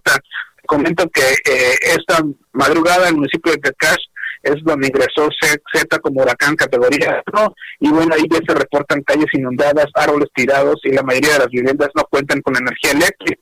Los vientos del huracán tumbaron los árboles y los cables de alta tensión, por lo que casi toda la población no tiene luz, informó el alcalde Lucio Balán Herrera. Señaló que su primer recorrido por la cabecera municipal ha detectado importantes daños materiales, por ejemplo, árboles que cayeron sobre vehículos estacionados. Por fortuna, no hay pérdidas de vida humana que lamentar. Los 250 mil habitantes de Chemal se quedaron en sus viviendas, mientras Z impactaba con vientos máximos sostenidos de 130 kilómetros por hora. Te comento que, de acuerdo con el último reporte de Protección Civil de Yucatán, Z se degradó a tormenta tropical y sus vientos ahora son de 110 kilómetros por hora. Su, su centro se localizaba en el municipio de Titzantún y se espera que en un en poco tiempo ya abandone el territorio yucateco, se vaya a las aguas del Golfo de México y que al mediodía se vuelva a convertir en huracán, pero ya con dirección hacia Estados Unidos. Esa es la información que tenemos desde Yucatán. Bueno, pues Herbert Escalante, muchas gracias. Estamos en contacto, mucho ya. Igualmente, buen día. Y vámonos con el químico. El Químico Guerra con Sergio Sarmiento y Lupita Juárez. ¿Cómo estás? Buenos días, químico guerra. Hola Lupita, Sergio, muy buenos días. Bueno, pues el día de ayer se llevó a cabo la comparecencia de la secretaria Rocío Nale en el Senado de la República precisamente para eh, pues, eh, pues discutir la política energética de México. Hubo un tema que sí lo tocó después en las preguntas la senadora Beatriz Paredes, que es el tema del etanol, quiero retomar, hoy ya lo he comentado varias veces en este espacio, Lupita, ¿por qué es trascendente para México? ¿Por qué? Bueno, está comprobado que el agregar alcohol de caña o alcohol de maíz, el, el etanol es el mismo, ¿no? A las gasolinas eh, promueve la limpieza de la combustión, no daña los motores y sobre todo reduce importantemente la contaminación del aire. Esto ya está comprobado. Pero hay un factor para México muy importante, eh, Sergio Lupita, que yo creo que sería muy eh, pues positivo que el presidente de la República lo tomara en cuenta, que no eh, se quedaron a hacer esta discusión acerca del fortalecimiento de Pemex y eh, darle el combustible a la CFE, etcétera, sino el bienestar eh, de todos los mexicanos en el sentido de que el añadir el 10% se puede ir hasta el 85%, como lo hace Brasil, pero el 10% como lo hacen los norteamericanos, los alemanes, los japoneses, eh, nos permitiría generar, fíjense, en el campo tan deprimido, 180 mil empleos nuevos en el campo y sobre todo eh, pues blindaría, eh, le defendería a la industria azucarera de los vaivenes de la oferta y la sobreoferta en azúcar.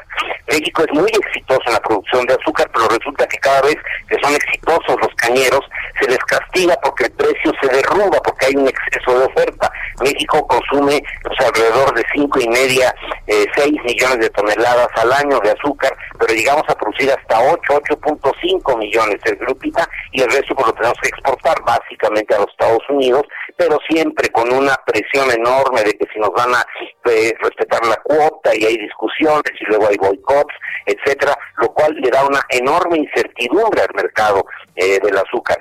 Sí, en vez de producir una parte importante de la caña la dedicamos a la producción de un combustible limpio, el etanol, entonces tendremos estabilidad en los precios, además de la generación de nuevos empleos dándole certeza al campo. Y el, otro factor que se me olvidó comentar, en México estamos importando, Sergio por eso esta cuestión de la soberanía hay que verlo también con estos ojos.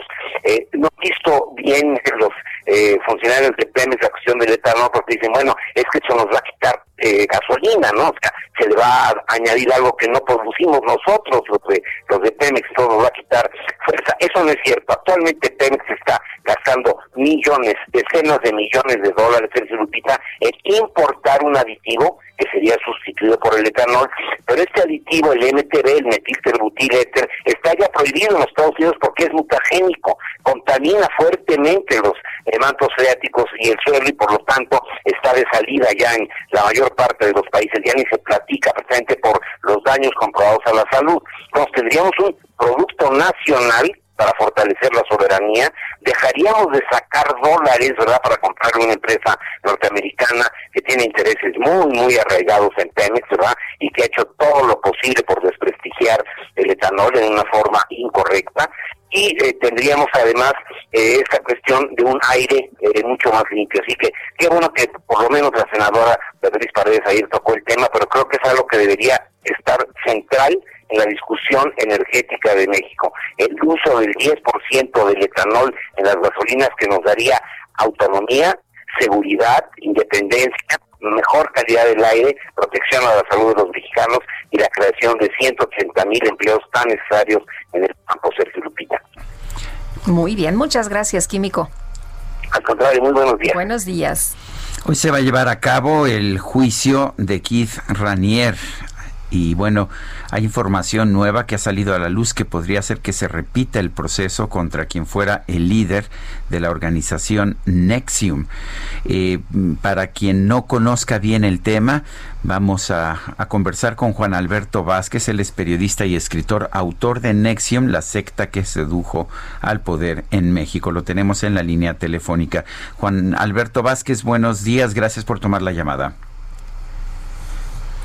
Hola Juan. Gracias a ustedes, buenas tardes, buenos días. Eh, acá desde Brooklyn, eh, los saludo con mucho gusto, gracias por invitarme aquí a su espacio. Gracias. Eh, cuéntanos, Juan Alberto, en primer lugar, eh, exactamente qué va, qué va a pasar hoy. El, ¿Es el juicio nada más de Keith Ranier? Eh, ¿Cuáles son las circunstancias? ¿Por qué se plantea la posibilidad de que pues se pudiera cancelar el juicio?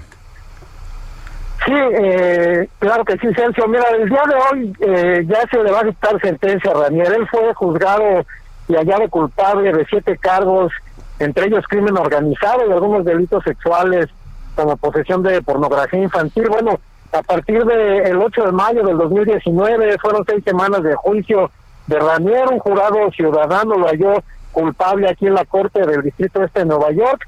Y hoy, bueno, pues hoy se va a leer esta esperada sentencia. Hoy vamos a saber cuánto tiempo de cárcel le da el juez Nicolás Garaufis a Raniel. Eh, esto se va a mover entre los 15 años que pidió su defensa y la cadena perpetua que pidieron los fiscales. Así es que, pues está entre ese ese lapso donde le van a dar a Ranier estos años.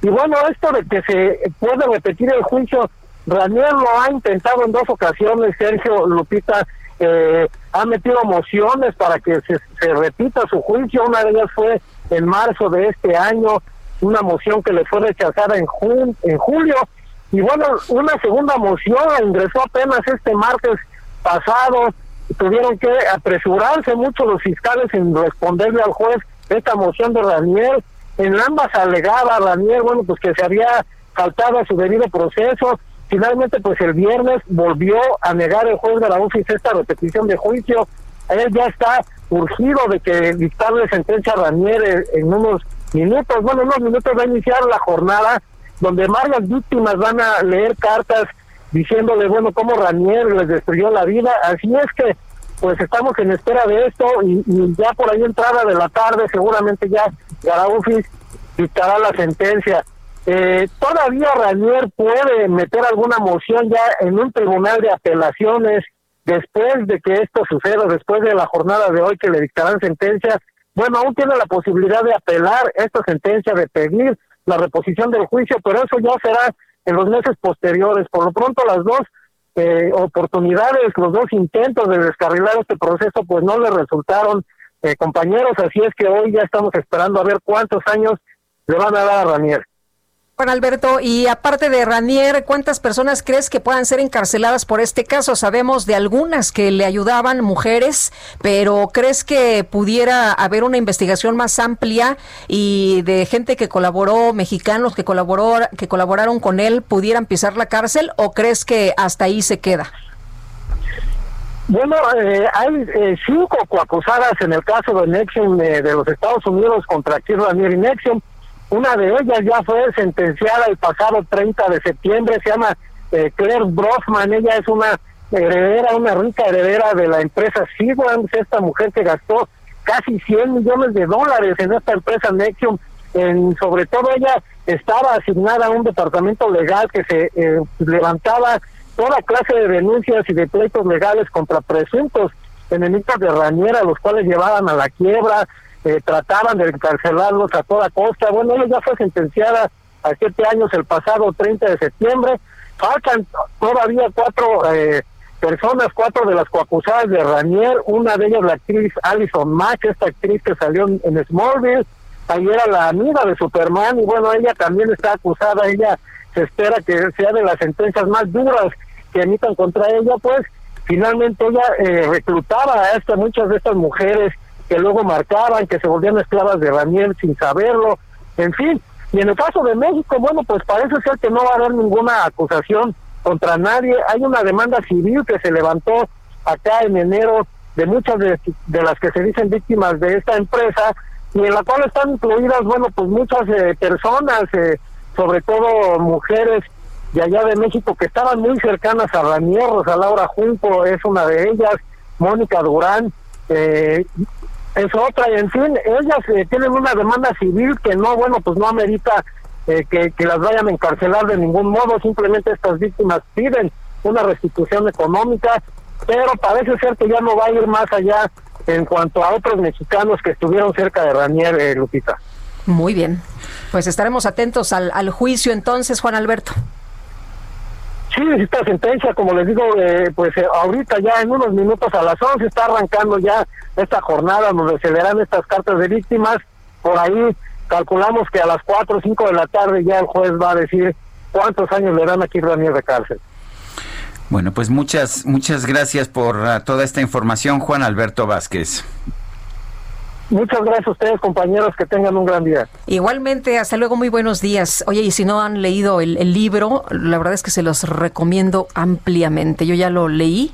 Eh, de hecho, habíamos entrevistado a Juan Alberto la primera vez para que nos hablara de, de este trabajo y la verdad está muy, muy bien documentado. Vámonos ahora con Gerardo Galicia, rapidísimo, mi querido Gerardo, ¿qué tal? Buenos días.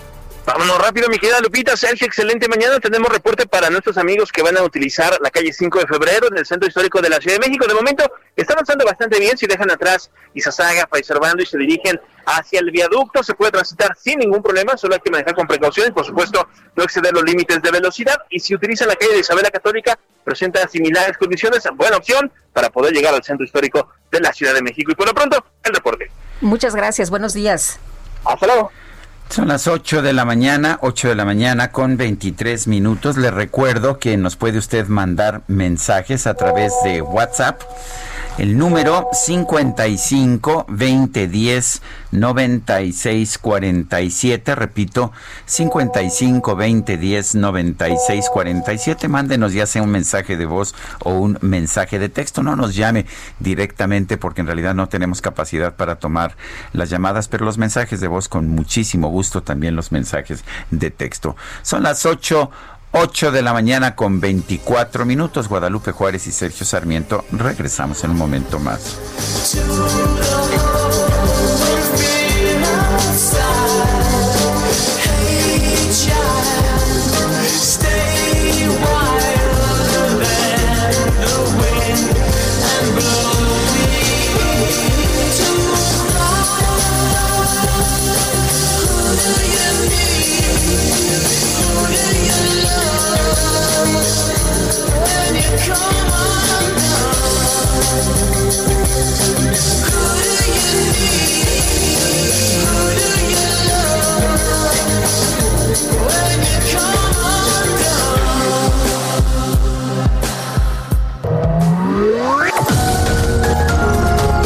Sarmiento y Lupita Juárez quieren conocer tu opinión, tus comentarios o simplemente envía un saludo para ser más cálida esta mañana.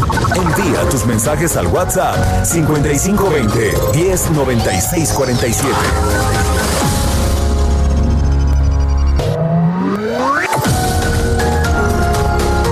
Continuamos con Sergio Sarmiento y Lupita Juárez por El Heraldo Radio. Jaque Mate con Sergio Sarmiento.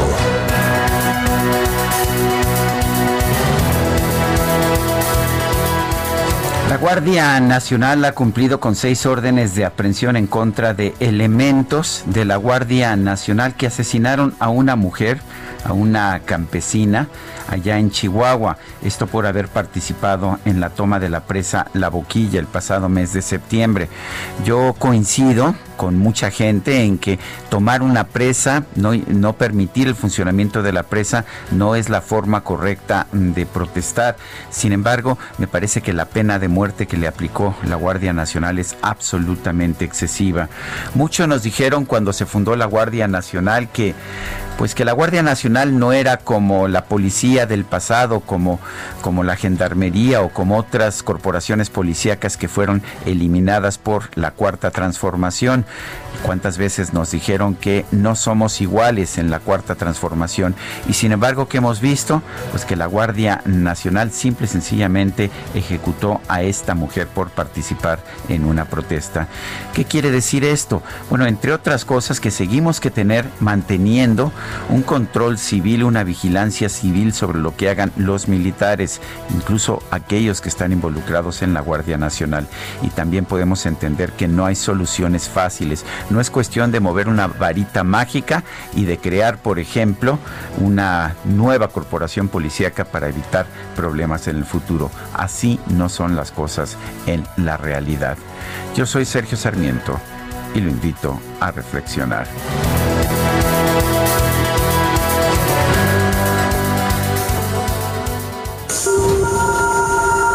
Reporte Metro con Palmira Silva. Vámonos en el metro, mi querido Sergio, ¿traes tu cubreboca? Claro que sí. Bueno, pues calladitos entonces. Vamos con Palmira Silva. ¿Cómo estás, Palmira? Muy buenos días. Hola, muy buenos días, Lupita. Sergio, un saludo a su auditorio. Les informo que a esta hora se registra afluencia moderada y un intervalo aproximado de paso entre trenes de 3 minutos en las líneas 1, 2, 3 y 9 y de 4 minutos en las líneas 7, 12 y B. La estación Zócalo continúa cerrada. También les informamos que hoy, a partir de las 8 de la noche y hasta el 29 de octubre, en la estación Hidalgo de línea 2 y 3 permanecerá cerrado el acceso norponiente que da hacia la iglesia de San Hipólito. El templo también estará cerrado y no habrá festividades de San Judas Tadeo, así que tomen previsiones. No bajemos la guardia y continúen tomando medidas de higiene en todos sus traslados. Esta es la información por el momento. Cuídense mucho y que tengan excelente martes. Igualmente, muchas gracias, Palmira. Gracias a ustedes, hasta luego. Hasta luego, pues va a estar cerrado el templo, así que considérenlo también en las eh, estaciones del metro. Oye, y además es el mero, mero día, el 28 de octubre. Pues ya ves. Pues, a hacer los festejos en, en forma, casa. ¿no? Pues sí. Se supone que si es un santo de verdad, pues puede estar en cualquier lado, ¿no? Así es. Bueno, vamos con otros temas. Mario Delgado, coordinador de los diputados de Morena, está previendo recortes al presupuesto 2021 si el Congreso de la Unión no aprueba la reforma para tomar 33 mil millones de pesos del Fondo de Salud para el Bienestar. Han estado pues tomando todos los guardaditos y los están utilizando, los están gastando. En fin, Nayeli, Nayeli Cortés nos tiene la información. Adelante, Nayeli. ¿Cómo están, Sergio y Lupita? Pues sí, ayer lo dijo Mario Delgado, coordinador de Morena, en un foro que se organizó justo para discutir esta propuesta de tomar 33 mil millones de pesos del Fondo de Salud para el Bienestar y destinarlos en el presupuesto 2021 a la compra de la vacuna de COVID-10 contra el COVID-19 un mom- una vez que esté lista. Un foro en el que, por cierto, no estuvieron presentes las autoridades hacendarias, pese a que pues ellos dispondrían de estos recursos, pues la iniciativa que presentó Morena para reformar la Ley General de Salud y poder tomar dinero de ese fondo, 33 mil millones de pesos, como les decía, pues implica enviarlos a la tesorería de la federación y a partir de ahí, pues Hacienda los podría canalizar a la compra de esta vacuna. Según Mario Delgado, si esta iniciativa que presentaron la semana pasada y se prevé dictaminen esta semana para que el Senado pues alcance a incorporar estos 33 mil millones de pesos en la ley de ingresos de la federación, si no está aprobada y si no se logra concretar esta disponibilidad de 33 mil millones de pesos, pues entonces tendrían que ver de dónde recortan en el presupuesto de egresos de la federación para 2021, porque como siempre dicen, pues la cobija no alcanza para todos y pues habría que buscar de dónde sacar esos 33 mil millones de pesos para eventualmente hacer frente a la compra de la vacuna. La oposición, el PAN y el PRD específicamente, le respondieron que nadie dice que no se atienda el tema de la vacuna, pero que la iniciativa que presentaron pues no contempla mecanismos para transparentar cómo se manejaría este fondo y pues también para garantizar que el dinero efectivamente se vaya a la compra de la vacuna, porque llegando a la tesorería de la federación, pues la Secretaría de Hacienda es autónoma para disponer como quiera del dinero que ahí se encuentre. Vamos a ver qué pasa, Sergio y Lupita, pues recordemos que el presupuesto se aprueba a más tardar a mediados de noviembre, es el reporte que tenemos. Bueno, entonces o les dan los 30 mil millones o les recortan a los estados. Sí, así es, o cuello, como bien dice. bueno. ¿Cómo era? ¿Copelas o cuello? O cuello, algo así, nada más que en términos legislativos, lo dijo Mario Delgado. Bueno, y eso que nos dijeron que no eran iguales. Gracias. Buenos días. Hasta luego, muy buenos días. Pues ahí está la advertencia, ¿no? Y como dice Nayeli, eh, lo que están diciendo es que es para la vacuna, pero ¿quién nos garantiza efectivamente que ya llegando a Hacienda sean para la vacuna? A lo mejor pues los agarran para otras necesidades. Bueno, el eh, senador que, que murió eh, no se pudo haber contagiado ese día en el Senado y lo que conocemos del periodo de incubación del virus es de cinco o seis días y el senador ya tenía síntomas. Fíjate que esto se ha declarado el día de hoy en la conferencia, en la mañanera, y lo dio a conocer el eh, subsecretario Hugo López Gatel. Esto tras el fallecimiento se refería, cuando decía el senador, pues se refería a Joel Molina. Ahorita hay una discusión de que si quién tuvo la culpa, que, que el PAN tuvo la culpa, que porque hizo las pro- organizó las protestas y esto orilló a que cambiaran de Ah, sede. esa, esa sí es este, Eh, ¿qué carambola de tres bandas, Eh, ¿eh? ¿Qué tal? Y, y- y los otros dicen que, bueno, pues tuvieron la culpa estos señores de Morena porque estaban desesperados por darle cuentas al presidente López Obrador sobre la desaparición de los fideicomisos. Pero ahí está, ahí está la respuesta científica del doctor Hugo López Gatel, el senador que murió, o sea, Joel Molina, no se pudo haber contagiado ese día en el Senado porque el periodo de incubación del virus es de cinco o seis días.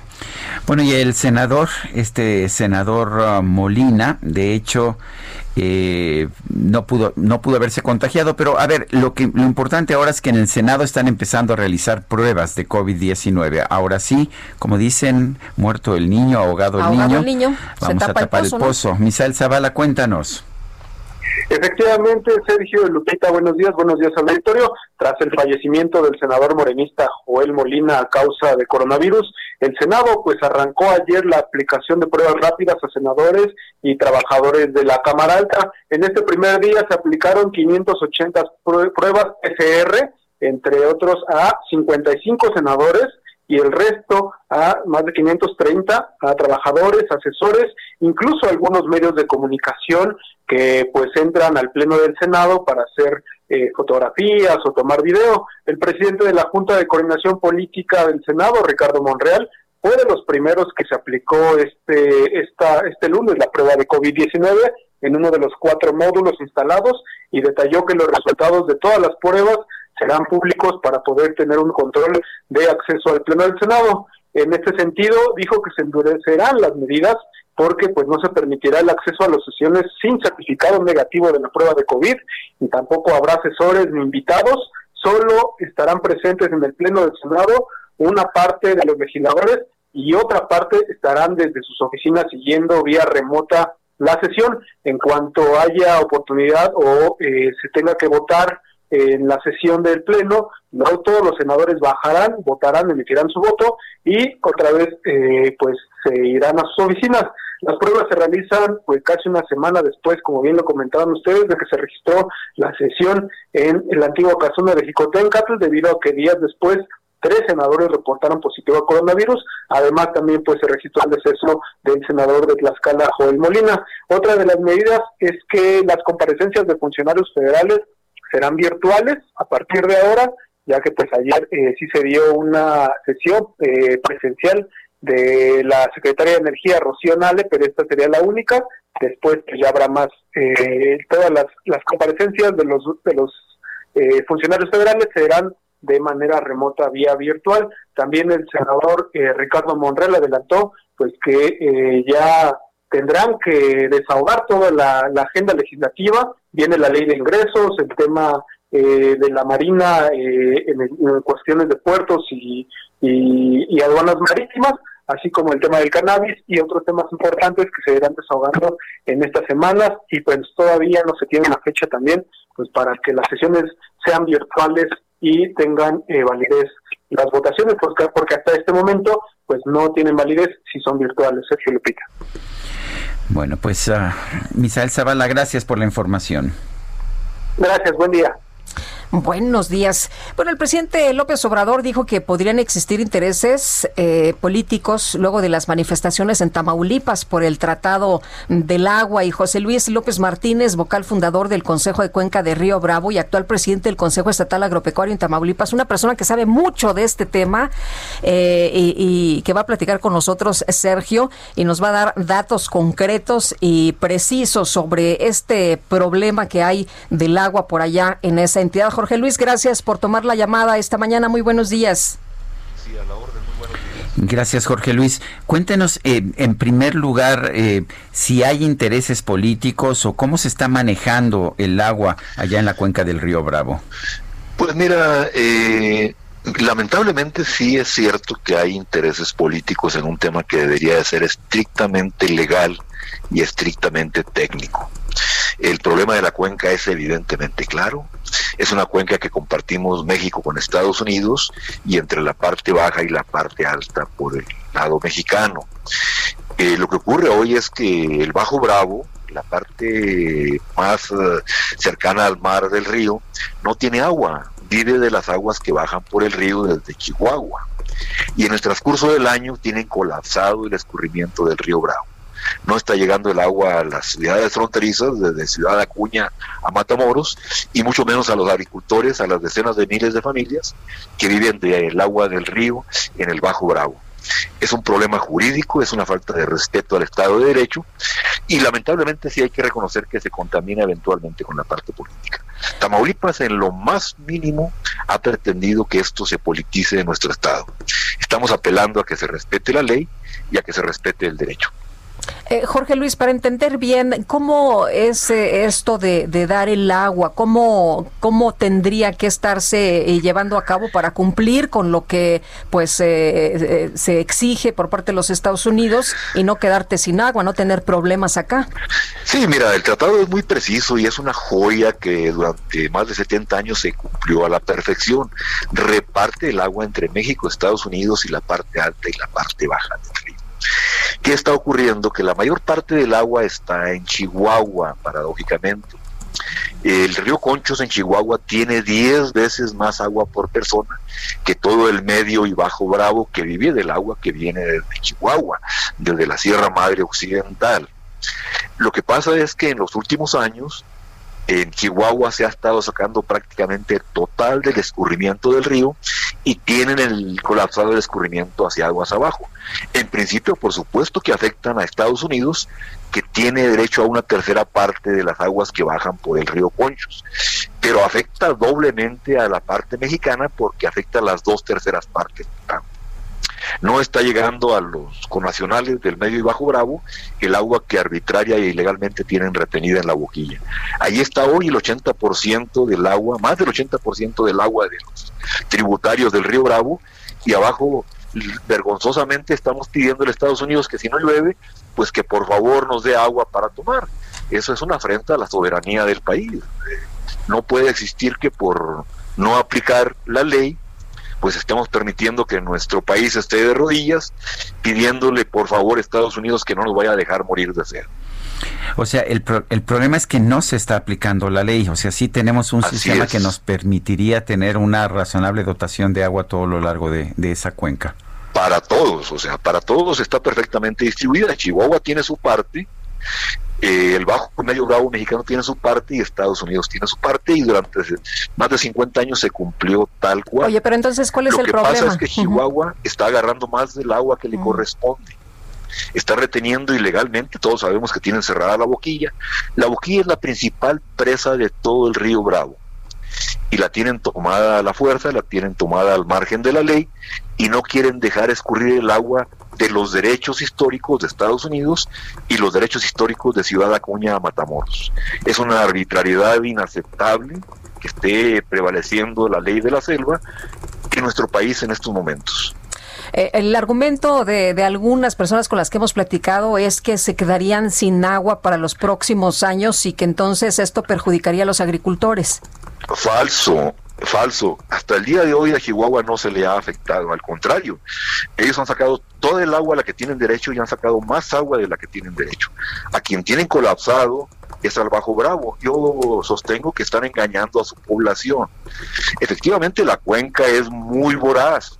La cuenca tiene largos periodos de sequía y largos periodos de lluvia. Estamos entrando a un periodo de sequía.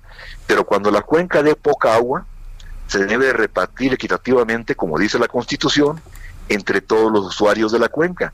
Y no porque hay poquita, me la quedo a la fuerza. Eso es eh, arbitrario, es ilegal, y todo lo que exigimos en el Bajo Bravo es que se respete el marco constitucional, que se respete el tratado que es cuasi constitucional y que se respete la ley. Es todo lo que exigimos en Tamaulipas. Bueno, pues muy interesante esta versión, don Jorge Luis López Martínez, porque no es la que nos están dando allá en Chihuahua. No, mira, allá en Chihuahua, y se los he dicho en el Consejo de Cuenca, han creado una serie de mitos y mentiras engañando a su gente. Y es absurdo oír a gentes del calibre de Madero y del calibre de un diputado federal que pues el agua es de Chihuahua y que porque tienen un título de concesión es como un título de propiedad. Las aguas en México son de la nación, son de todos y tenemos todos iguales derechos. Pero si a un agricultor de Chihuahua, eh, pues poco conocedor del tema, le dices, oye, te están robando tu agua, pues sale el señor con el metate en la mano a tratar de defenderse. Se ha estado engañando a la población y se ha estado engañando a la sociedad. O sea, los políticos eh, han engañado a la población, eso es lo que lo que debemos entender. Eh, pues se entiende muy claro. Ustedes mismos me acaban de decir que ustedes piensan que, que Chihuahua tiene la razón, cuando es absurdo. O sea, si hay poca agua en la cuenca, te repito, hoy la única presa que tiene agua en el río Bravo se llama La Boquilla. Tiene más de 900 millones de metros cúbicos. Es más del 80% del volumen aprovechable de la cuenca. Y quieren quedarse a la brava con ella cuando hay millones de conacionales mexicanos que viven de esa agua abajo de Ciudad Acuña, abajo de Ojinaga. Entonces, es absurdo, no lo podemos permitir como país, ¿eh? y mucho menos debiera permitirlo el gobierno. Bueno, pues Jorge Luis López Martínez, gracias por hablar con nosotros. A tus órdenes y pues lo que se requiera, mira, e- es muy importante informar a la gente, por eso te tomo esta llamada con mucha atención. O sea, es importante informar, es importante decir la verdad, porque están creando un conflicto nacional por una arbitrariedad extraordinaria. Creo que tenemos la obligación todos de informar de la sociedad de la verdad. Muy bien, pues muchas gracias por platicar con nosotros esta mañana. Jorge Luis, muy buenos días. Sí, a tus órdenes y cualquier cosa, pues quedamos pendientes. Claro que sí. Bueno, pues qué interesante entrevista. Ya nos habían dicho que si alguien conocía la cuenca del río Bravo era Jorge Luis López Martínez y pues la realidad que nos está presentando muy distinta de la que nos presentan los activistas o los políticos de Chihuahua. Bueno, vamos con otros temas. La secretaria de Energía de nuestro país, Rocío Nale, dijo que la Comisión Federal de Electricidad está analizando construir una microplanta nuclear en Baja California, sí, una microplanta nuclear. Eso es lo que dijo en su comparecencia ante el Senado de la República. Eh, queremos más energía nuclear, dijo, sí, yo soy una convencida. La CFE está haciendo un análisis para una microplanta.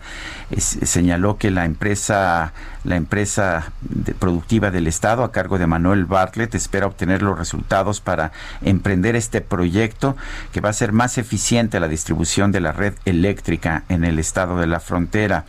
Vale la pena señalar que por las condiciones peninsulares de Baja California el suministro energético es complicado.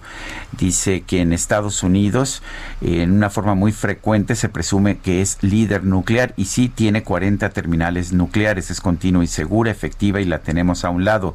Ya es tiempo de que en México se hable de la energía nuclear. Era un tema que se tenía vetado y es una energía muy benéfica, es lo que dice Rocío Nale, la secretaria de Energía del Gobierno de la República, y creo que es cierto que la energía nuclear puede ser ah, puede ser eficiente, eh, pero lo que hemos visto en los últimos años, en las últimas décadas, es que por razones de seguridad se han cancelado muchísimas construcciones de plantas de energía nuclear y por la caída de los precios del gas, en cambio, han aumentado las construcciones de energía eh, a través de gas. Y tenemos información esta mañana desde la zona norte de la Ciudad de México con Augusto Atempa. Augusto, ¿qué tal? Buenos días. Sergio Lupita, pues seguimos recorriendo estas calles de la Ciudad de México y en estos momentos tenemos la manifestación del personal del Hospital Pediátrico de la Villa. Ellos salieron a las calles sobre la calle Canteras, sobre la calle 5 de Febrero, para pedir la destitución de la directora de este nosocomio. Ellos manifiestan que pues esta persona los ha tratado mal, ha tratado mal al personal, tanto a, las- a los administrativos, a los médicos y a los enfermeros, y por ello están pidiendo la destitución de esta mujer. También eh, cabe destacar que desde hace varios días inició una huelga de hambre uno de los médicos de este hospital para pedirle a la Secretaría de Salud de la Ciudad de México que eh, pues despida a esta mujer. Esta manifestación está generando caos en la zona y se mantiene suspendido el servicio del Metrobús. Sergio, Lupita, mi reporte. Augusto, gracias. Muy buen día. Bueno, y en su conferencia de prensa el presidente López Obrador dijo que no hay posibilidad de que se rompa el pacto federal, pues tendría que aprobarse una reforma en el Congreso que conduciría a controversias que tendría que resolver la Suprema Corte de Justicia de la Nación. Vamos a escuchar una parte de lo que dijo el presidente de la República. ¿Qué es lo que está sucediendo? Pues estamos en temporada de elecciones y entonces se están agrupando en contra nuestra, pensando que así van a tener votos.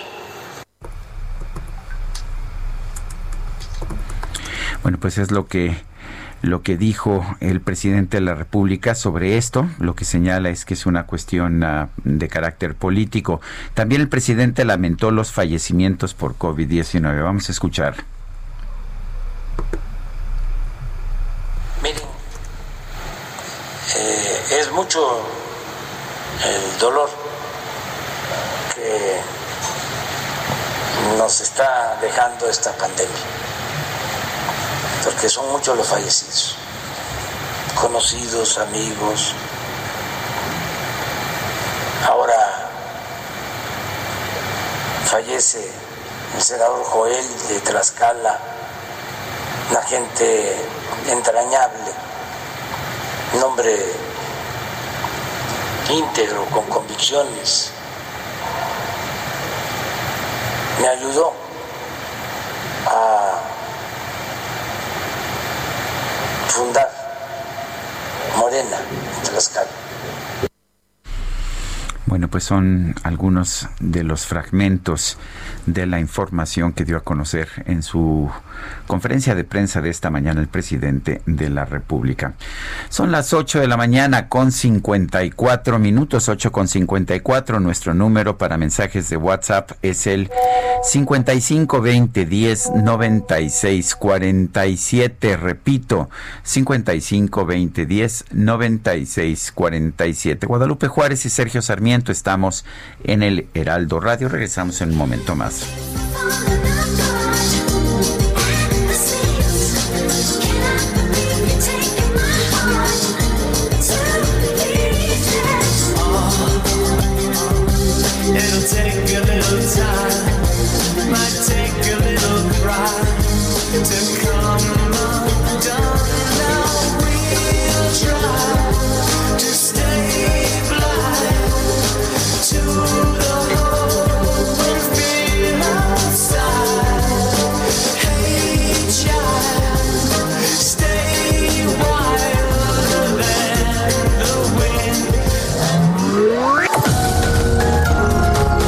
Sarmiento y Lupita Juárez quieren conocer tu opinión, tus comentarios o simplemente envía un saludo para ser más cálida esta mañana. Envía tus mensajes al WhatsApp 5520 109647.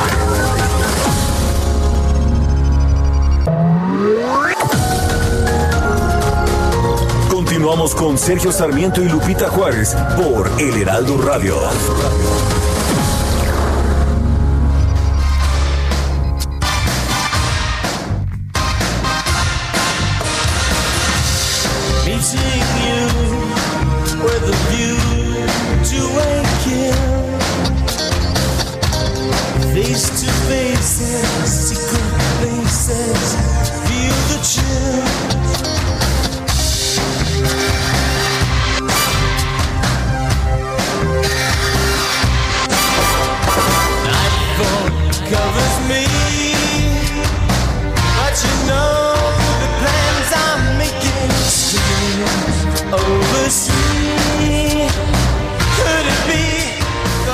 De la música de Durán Durán. Estamos festejando a Simón Lebón. Esto se llama A View to, to a Kill. Una vista a un pues a una muerte. García dice, "Uf, qué tiempos, Durán Durán, excelente grupo con muy buenas rolas, bien por la elección musical Sergio y Lupita, abrazo Lupita Juárez, abrazo Sergio Sarmiento y dice, retomando uno de tantos temas pendientes, empiezo por el primero, a dos años de la cancelación del aeropuerto, ¿en dónde están las denuncias por supuesta corrupción? Culpables, montos, digo, solo para ir cerrando temas. Y eh, otra persona, Joaquín Sánchez Ayala, nos dice, buen día, pueden felicitar a mi esposa Florencia Flores Corona. Hoy es su cumpleaños, los escuchamos en Texcoco. Claro que sí, un fuerte abrazo para Florencia Flores Corona. No, hombre, aquí le organizó Quique un fiestón.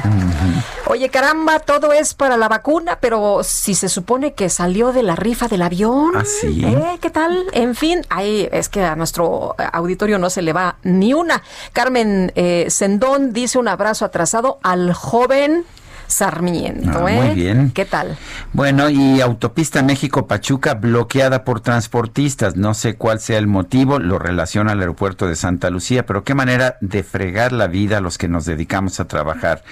Caso, eh, paso una hora sin poder avanzar, que vayan a Palacio Nacional a bloquear. Pues eso estaría bueno. Pues sí. Oye, y quiero enviar un abrazo a una querida amiga a nuestra, Sergio Debbie Beard, que también tuve oportunidad de ver ayer. Sigue promoviendo a México, sus tesoros naturales, los hoteles, a los restaurantes de este gran país. Así que un abrazo, Debbie, y qué bueno, gracias por todo tu trabajo. Bueno, pues son las las nueve, las nueve de la mañana con dos minutos. El INEGI dio a conocer información sobre la balanza comercial de mercancías de nuestro país.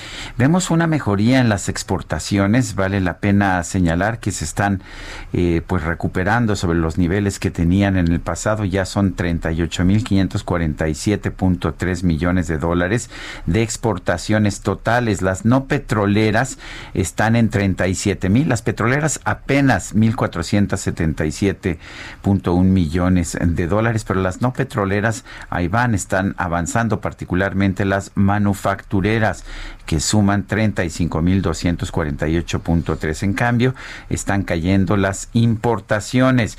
Esto nos deja con un superávit que quizás para quienes no sepan de economía esto les parece muy bueno, pero esto es producto de la fuerte contracción que estamos viendo en la economía nacional, de manera que no es tan buena noticia como pudiera parecer. El superávit en septiembre 4.384.7 millones de dólares. Bueno, y gobernadores, se dice don Emiliano Nafarrate, nuestro radio escucha, gobernadores de la Alianza Federalista están demostrando a todo el México libre y soberano que unidos tienen fuerza y pueden resistir y protestar contra las imposiciones que el presidente AMLO les quiere imponer. Gobernadores libres y soberanos, dice, adelante.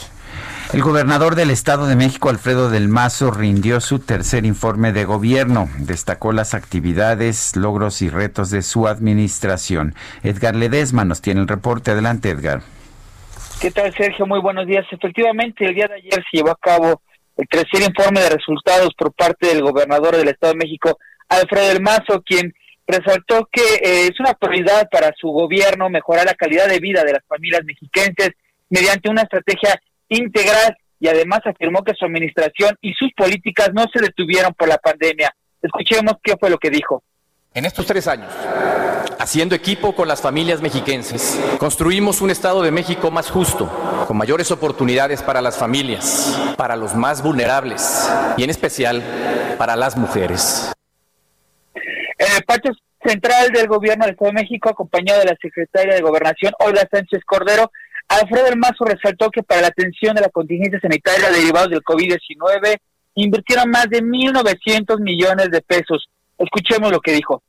Sin dejar de lado la visión que tenemos de una sociedad más equitativa, más segura y más unida, hemos enfrentado este reto con decisión y de manera oportuna. Ante la gravedad de la pandemia, desde el principio enfocamos todos nuestros esfuerzos y recursos en salvar vidas. Debido a las medidas sanitarias, Sergio, se redujo la asistencia de invitados al mensaje y entre los asistentes estaban los exgobernadores Arturo Montiel, Emilio Choifel, Alfredo Baranda, Erubiel Ávila y César Camacho Quirós. Además, durante este informe resaltó que para poner fin a la violencia de género se diseñó y se aplica la campaña Contingencia sin Violencia, la cual permitió iniciar 13.200 carpetas de investigación por agresiones de género. Finalmente, el mandatario priista resaltó el apoyo del gobierno de Andrés Manuel López Obrador por continuar con las obras del tren interurbano y le agradeció la confianza en el Estado de México para las obras que son de las mayores en su administración, Sergio. Bueno, pues ah, como siempre, gracias por tu información, Edgar. Gracias, muy buenos días. Y nos vamos a Tampico, aumentan las incineraciones por muertes COVID y Carlos Juárez, nos tienes todos los detalles, te escuchamos. Hola, ¿qué tal, Lupita? Sergio, un gusto saludarlos esta mañana. Efectivamente, aunque desde hace varios días ya había reducido el número de servicios en el crematorio del sistema DIF de la ciudad de Tampico, bueno, pues durante este fin de semana hubo un repunte con cuatro servicios a los familiares de personas que han perdido la vida por el virus de SARS-CoV-2. Así lo confirmó la presidenta del sistema DIF, Aire, Aida Férez de Daer, quien señaló que es necesario que la población se cuide porque este virus pues sigue presente sobre todo aquí en Tamaulipas, donde se han registrado más de 2.000 defunciones. Manifestó que incluso le habían dado mantenimiento a los hornos que se cuentan en este lugar porque estaban trabajando las 24 horas del día. Sin embargo, habían bajado los servicios, pero desafortunadamente pues otra vez están empezando a incinerar cuerpos que han, de personas que han perdido la vida. Así la información desde la zona sur de Tamaulipas. Muchas gracias. Muy buenos días, Carlos.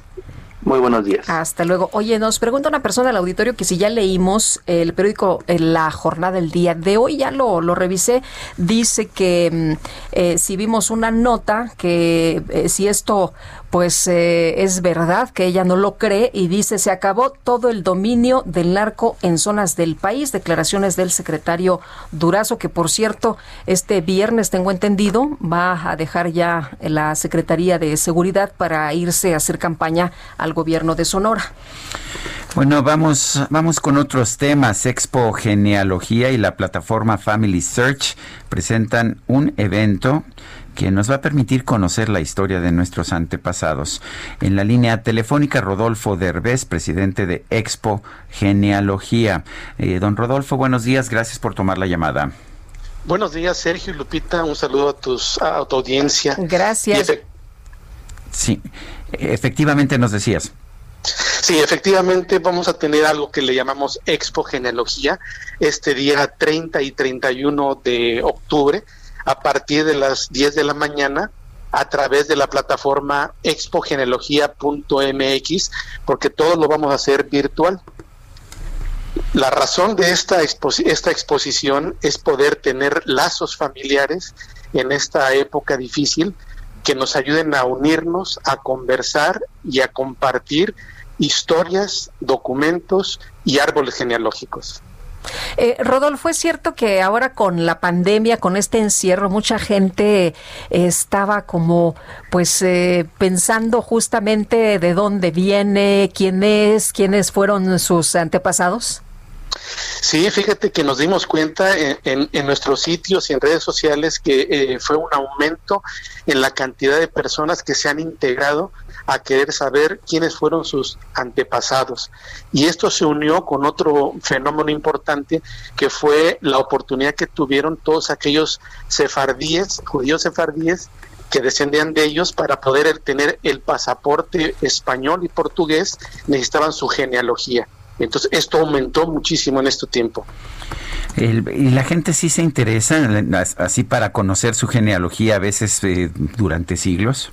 Sí, fíjate, este Sergio, que hay mucha gente que desconoce eh, este, estos sistemas, estas plataformas, pero cuando los introduces es un gozo y es una oportunidad que ellos ven de conocer sus raíces y de conocer más allá de sus raíces las historias de las personas que los precedieron, que son todos sus familiares. Rodolfo, ¿cómo se hace esta investigación y hasta dónde se llega? Porque muchas personas les preguntan si dicen, no, bueno, pues es que se quemaron los papeles o nos eh, rompimos ya con la familia y ya no supimos nada. Eh, ¿Cómo se le hace? Inicias contigo mismo, con tu información, dónde naciste, cuándo naciste, en qué lugar naciste, y después sigues con tus padres y con tus abuelos, y normalmente la gente se queda en esa instancia en los abuelos. Entonces ahí es cuando entran las plataformas como son Family Search, Ancestry, MyHeritage y todo este tipo de plataformas que tienen millones, yo te puedo decir billones de registros y con una forma muy sencilla y gratuita, en la mayoría de los casos, pueden entrar, buscar por apellido, buscar por nombre y apellido y empezar a encontrar las actas de, ya sea de registro bautismal, en el caso de la Iglesia Católica, matrimonio, defunción, o en el caso del registro civil, igualmente nacimiento, matrimonio y defunción, y vas armando poco a poquito las siguientes generaciones, porque normalmente vienen los padres y en el caso de los de las actas de nacimiento vienen los abuelos. Por lo tanto, puedes ir en una sola acta tres generaciones y después seguir buscando a los que acabas de encontrar. Oye, ¿y esto lo hace uno solito o le ayudan? Normalmente al principio lo puedes hacer solo porque es tu memoria pero después sí necesitas ayuda, eh, un poco de ayuda y orientación para saber cómo buscar en los en estos buscadores que son sencillos, pero sí necesitas un poquito empezar a entender lo que es la historia de tu país, de tu estado, la geografía, para ir ubicándote a ver si tu familia tuvo un genearca o si la familia eh, se movió de un estado a otro y cómo fue esto. Bueno, pues Rodolfo Derbez, presidente de Expo Genealogía, ¿cómo se inscribe la gente o cómo se, se involucra la gente que está interesada? Es muy sencillo, Sergio. Es a través de nuestro sitio expogenealogía.mx. Ahí se registran y los días 30 y 31 van a poder entrar allí mismo para ver las conferencias que va a haber de muchas personalidades que tenemos invitadas, como Paola Espinosa, Rommel Pacheco, Elsa Ávila, eh, Arnoldo de la Rocha o Arturo Cuellar, que son grandes genealogistas y grandes deportistas de alto rendimiento que van a poder eh, escuchar y vamos a tener pláticas abiertas a través de Zoom para que les pregunten cualquier cosa con respecto a la genealogía y a la familia. Gracias, Rodolfo Derbez. Gracias, Sergio Lupita. Hasta luego, Rodolfo, gracias. hasta luego. Bueno, pues ya nos enteraremos, ¿no? De cómo está nuestra situación genealógica. Eh, sí te dan ganas de saber, ¿no? Exactamente qué, pues, pues fíjate qué pasó que yo con nada más hasta los abuelos y ya. Pues sí, igual casi todos, ¿no? Hasta los Sí. abuelos, efectivamente. Son las 9 de la mañana, 9 de la mañana con 13 minutos. Vamos a un resumen de la información más importante. Desde Palacio Nacional, el canciller Marcelo Ebrard informó que hoy se va a formalizar el pedido de México de la vacuna contra el COVID-19 que desarrolla la farmacéutica AstraZeneca. México ya eh, ha venido avanzando en los todos los detalles para la transferencia de tecnología, que es muy compleja, porque recuerden ustedes que se va a producir en México. Y la producción nacional en tiempo y forma. O sea, la meta es tener lista la producción en México y en Argentina para que podamos en marzo tener la vacuna para su aplicación en el caso de México y en el caso de varios países de Latinoamérica. Con el apoyo muy importante del secretario de Hacienda y Crédito Público, a quien le agradecemos su seguimiento personal, así como a su oficial mayor, la oficial mayor de la Secretaría, hoy se formalizará el pedido para México en todos sus términos. Y por otro lado, el presidente López Obrador consideró que no hay riesgo de que los gobernadores de la Alianza Federalista rompan el pacto fiscal. Aseguró que las quejas de esos mandatarios se deben a intereses electorales. No hay ninguna posibilidad de que se rompa el pacto federal. Primero porque si eh, tienen vocación democrática, tendrían que preguntarle a los ciudadanos de los estados que gobiernan. Segundo, porque sería una reforma a la Constitución que tendría que aprobarse en el Congreso con todo un proceso. Pues estamos en temporada de elecciones y entonces se están agrupando en contra nuestra pensando que así van a tener votos. Bueno, y de último momento se ha aplazado hasta el próximo 14 de enero la audiencia final con fines de extradición de César Duarte allá en los Estados Unidos. Y con motivo de la Semana Mundial de la Alfabetización Mediática e Informacional, el INE y la UNESCO firmaron un convenio de colaboración para erradicar la desinformación en las redes sociales y fomentar las noticias incluyentes, respetuosas y verificadas. El gobierno de los Estados Unidos anunció la venta de 100 sistemas de defensa costera a Taiwán por una suma de 2.400 millones de dólares, a pesar de que China ordenó sancionar a las empresas estadounidenses involucradas en operaciones anteriores. Di por qué, dime abuelita, di por qué Hablando del árbol y de las abuelitas. ¿De las abuelitas? Bueno, pues fíjate, Guadalupe, a ver, escucha, en TikTok, esta red social, la señora Maru Muñoz difundió un video que rápidamente se hizo viral. Con ayuda de su nieta realizó un tutorial para dar un chanclazo perfecto, sí, un chanclazo perfecto. En el tutorial explica paso a paso la técnica, aborda puntos como el tipo de chancla que se debe usar, no cualquiera, la identificación de la víctima y consejos para no fallar al poner en práctica la técnica del chancletazo no jutsu. Cuando sujeten la chancleta, concentren el chakra en las áreas de contacto de sus dedos con el arma de ataque. Usualmente esta víctima suele estar holgazaneando y tranquila. Por eso este ataque es tan efectivo. Luego del ataque la víctima queda confundida. Dele un par de segundos para ver si cacha el mensaje. Si no lo cacha, siga intentando el ataque. No Y abuelita, A ver si no la- abrazos. a ver si no la meten a la cárcel. Abrazos, no chanclazos. Son las 9 con 17 minutos. No hay nada personal, es solo el corazón que desayuna, come y cena de tu amor en el café de la mañana, canción de la semana. O escuchar al maestro Manzanero. Y cada vez que escucho al maestro Manzanero, que hablo con el maestro eh, Manzanero, sí es algo personal. ¿Por qué? Pues porque de alguna forma la música de este compositor nos llega a todos muy dentro del alma, como algo muy personal. Al maestro Armando Manzanero eh, se le ha otorgado, se ha anunciado que se le va a otorgar el premio Billboard a la trayectoria artística por su carrera a lo largo de más de medio siglo. Y lo tenemos en la línea telefónica. Armando Manzanero, buenos días, gracias por tomar la llamada. Al contrario, señor, buenos días y muchas gracias por tenerme en cuenta y hacerme escuchar a su público. Muchas gracias, don Sergio. Oiga, son Gracias. casi, son, es medio siglo de trayectoria artística. ¿A qué edad empezó? Mire, lo- yo soy un regalado de Dios en lo que respecta a todo, el- todo lo que tenga que ver con el, el sistema de vida, ¿no?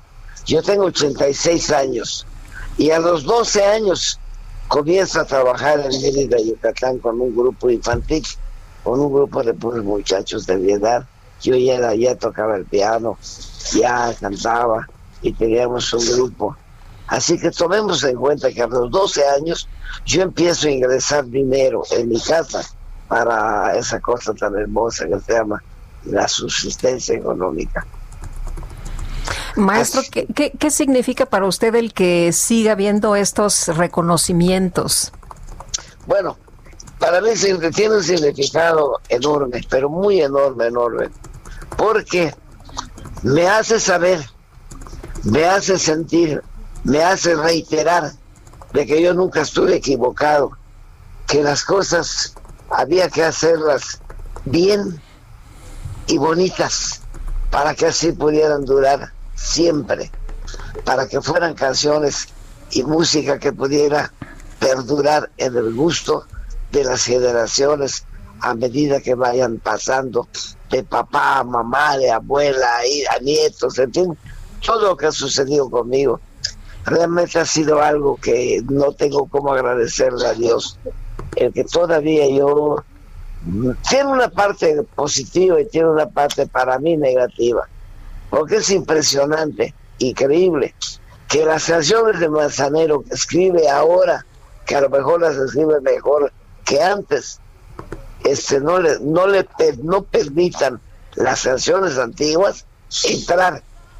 La, yo, yo por más que hago por meter canciones nuevas, cuando salgo a cantar y salgo a trabajar, tengo que recorrer todo mi repertorio antiguo. Bueno, pero también porque el repertorio antiguo ya es parte de nuestra historia musical. A propósito, usted ha hecho un gran trabajo a favor de los compositores y autores de México, pues que antes no recibían gran cosa por su trabajo. Hoy, eh, eh, pues hoy, hoy pueden hacerlo de, mejor manera, pueden en algunos casos vivir de manera más digna. Cuéntenos de ese trabajo. Ese es un esa es mi pasión, don Sergio. La pasión mía es el derecho de autor. Yo cuando surjo en los años ya ses- 60 y me doy cuenta que no había forma de cómo este, eh, engor- engordar la economía debido a que las regalías eran anémicas, empiezo a vivir pensando en que había ap- aprendido a ser compositor, pero no aprendí, había aprendido yo a tener eh, una noción del derecho de autor. Entonces, justamente hoy, hoy nos toca a mucha gente involucrada en todo lo que tenga que ver la creatividad, una conferencia por línea con mucha gente importante para ver la forma de cómo, de cómo eh, meternos en la copia privada, algo que ya muchos países del mundo, creo que como sesenta y tantos países del mundo ya tiene, y que nosotros todavía estamos pujando para que podamos, podamos tenerla, debido a que es necesario que, el compositor cobre la copia privada. ¿Qué es copia privada?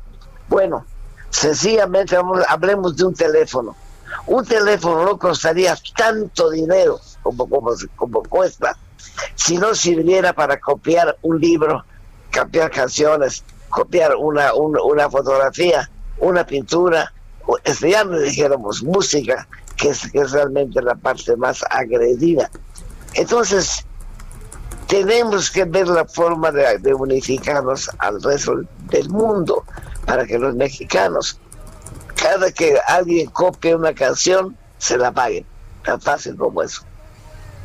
Eh, maestro, ¿qué tan difícil ha sido el que esto se logre? El año pasado lo vi en la comida de la Sociedad de Autores y Compositores y ahí le, demandaba usted al presidente y a todas las autoridades que estaban presentes. Eh, eh, ¿Qué falta por hacer?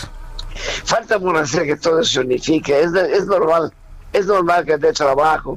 Nada, nada es más trabajoso, ni existe trabajo más difícil que cobrar y, nada es más difícil para las grandes empresas que pagar. Entonces, ¿qué es lo que sucede? Que lo que pasa es que hay muchos intereses creados. Cuando uno dice, bueno, que me, me pague la copia privada, ¿verdad? Dice, oh, qué fácil es. Pero no, no, están, están empresas fuertísimas que son las que, las que no les interesa que eso se, se lleve a cabo. Entonces es un poquito difícil, pero no, pero no imposible. A la larga es algo que no estamos, no es un impuesto, no es nada que se esté pidiendo, además de, no, es algo que le corresponde al compositor. Yo, yo hago canciones y mi trabajo es ser compositor, mi oficio es compositor, mi producto es una canción. Y cuando uno va a comprar una Coca-Cola, la paga bueno, cuando uno compra una canción, pues también debe de pagarse. Porque es para el dinero, finalmente es para los autores y compositores, Armando. Definitivamente, eh, definitivamente. Yo no creo, yo no creo que ningún compositor en el mundo tenga el bienestar que tiene eh, como el compositor mexicano. Los compositores mexicanos tenemos seguro social, tenemos un bono anual de Navidad, tenemos este nuestras, nuestras regalías, un pago de regalías de todo el mundo cada tres meses. Entonces, en realidad, estamos protegidos en todo y por todo. Claro que sí. Maestro, Maestro Manzanero, le mando un fuerte abrazo, todo mi afecto y mi cariño. Igualmente, don Sergio, muchas gracias por oírlo y muchas gracias por la...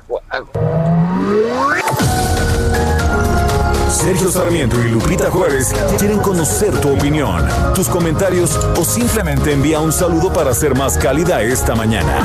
Envía tus mensajes al WhatsApp 5520 109647. Continuamos con Sergio Sarmiento y Lupita Juárez por El Heraldo Radio.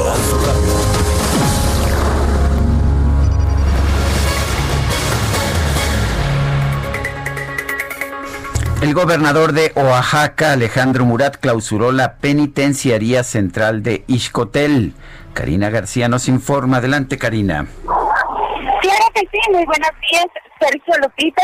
Informarles que el gobernador Alejandro Murat Hinojosa clausuró oficialmente la penitenciaría central de Santa María Ixcotel y adelantó que en su lugar podría instalarse una unidad cultural y educativa.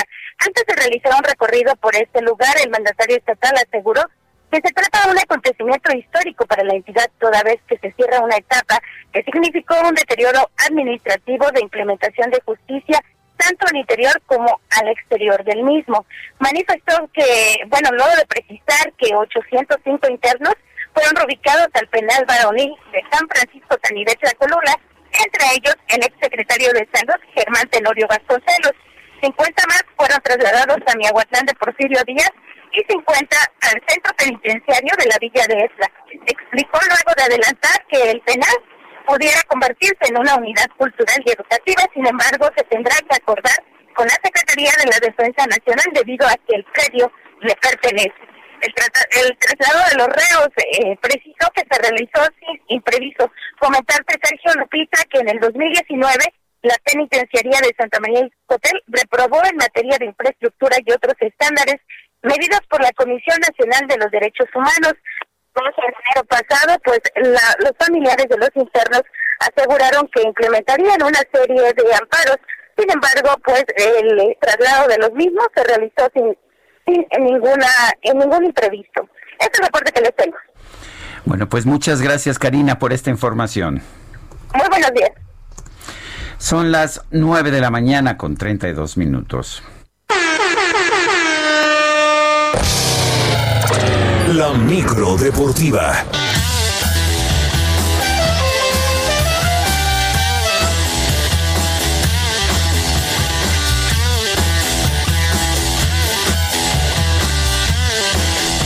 Órale. ¿Cómo ves? ¿Qué La- tal? La micro cada vez es más disco y menos micro. Julio Romero, ¿cómo te va? Buenos días. ¿Cómo están? Sergio Lupita, muy bien, muy buenos días, amigos del auditorio, qué placer saludarles. Eh, pues la micro deportiva es plurifuncional, eh, es más, hasta ya estamos pensando en rentarla para 15 años y bodas, entonces si ustedes gustan, ahí eh, pues hay un pequeño espacio y le vamos quitando asientos para la pista de baile. Bueno, arrancamos este día con la información. Ah, bueno, antes, antes, antes de con la información, quiero agradecer a Sineli Santos, mi amiga del periódico Reforma, que hoy me, me invitó ahí a una columna y ahí, ahí, ahí hablamos un poquito de, del mundo del béisbol. Así es que muchas gracias en la columna invitada ahí en el periódico Reforma en la sección cancha el día el día de hoy ahí nos podemos ahí nos podemos ver. Bueno, Gianni Infantino, presidente de la FIFA, ha dado positivo de COVID, se anuncia pues hace unos cuantos minutos, así es que a guardarse a la cuarentena, en fin, ya en el cierre de año solamente falta una fecha FIFA, que es cuando todas las, lo- las ligas paran y las elecciones tienen actividad, entonces no hay, eh, digamos, como mucha actividad administrativa, pues ya Infantino, eh, presidente de la FIFA, positivo de COVID, así es que a guardarse. Bueno, también el día de hoy arranca la segunda fecha en la fase de grupos de la Champions League. A las 2 de la tarde, duelos que llaman la atención. El Borussia Mönchengladbach se estará enfrentando al Real Madrid. El equipo de Liverpool contra el Midtjylland, este equipo de Dinamarca. El Atlético de Madrid estará jugando contra el Salzburgo y el Marsella contra el Manchester City. Una buena, buena jornada en términos generales de la Champions League para el día de hoy. Estos juegos que le mencioné a las 2 de la tarde, la actividad arranca a las 11.45 con otros vuelos. Y ahí mismo en el fútbol europeo, Josep María Bortemó, presidente del Barcelona, presentó un informe luego de lo que ha sido la junta directiva, donde las cosas pues andan algo complicadas, también después de la derrota en el clásico ante el Madrid, que a nadie tiene contento. El directivo señaló que nunca, nunca ha pasado por su mente la renuncia y menos ante la amenaza de Lionel Messi de abandonar al club catalán.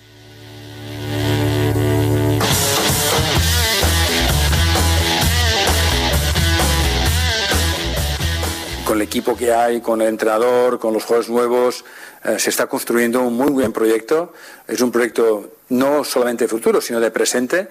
Y lo he dicho antes, eh, esta temporada hemos visto partidos donde ha habido momentos de, gran juego y, veremos, bueno, tenemos un partido importante ¿no? de Champions, pero la ilusión, las ganas eh, están allí y Leo Messi estoy seguro que- que cuando acabe la temporada creo que más de un título vamos a ganar.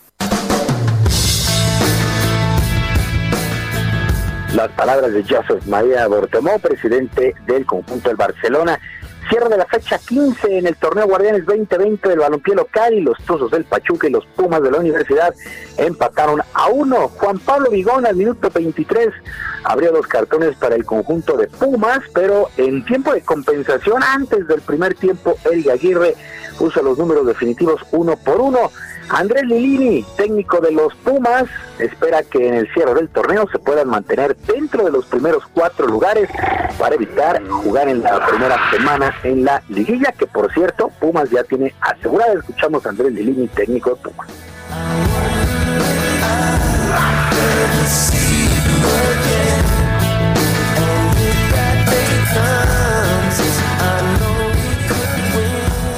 contento por estar ahí en este pelotón. Ahora, lo que dije la semana anterior, tenemos que mantener, quedarnos, quedarnos entre los cuatro primeros porque ha sido durísimo después de, de 15 jornadas nunca haber salido este, de este lugar y nos quedan dos, dos jornadas súper eh, eh, difíciles, una de local y una de visita.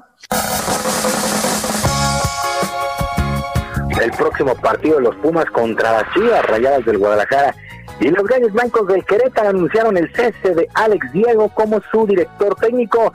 El conjunto emplumado al momento tiene 12 puntos y es penúltimo en la tabla general. Solamente tres victorias, tres empates y nueve derrotas. Ya van seis entrenadores que pierden su puesto en esta en esta temporada. Luis Fernando Tena con Chivas, Rafael Puente del Atlas, Alfonso Sosa en Necaxa, Juan Francisco Palencia en Mazatlán y Toluca ya no cuenta con José Manuel El Chepo de la Torre y ahora el propio Alex Diego. Y el día de hoy se reanuda la Serie Mundial en el béisbol de las grandes ligas con ventaja de tres juegos a dos.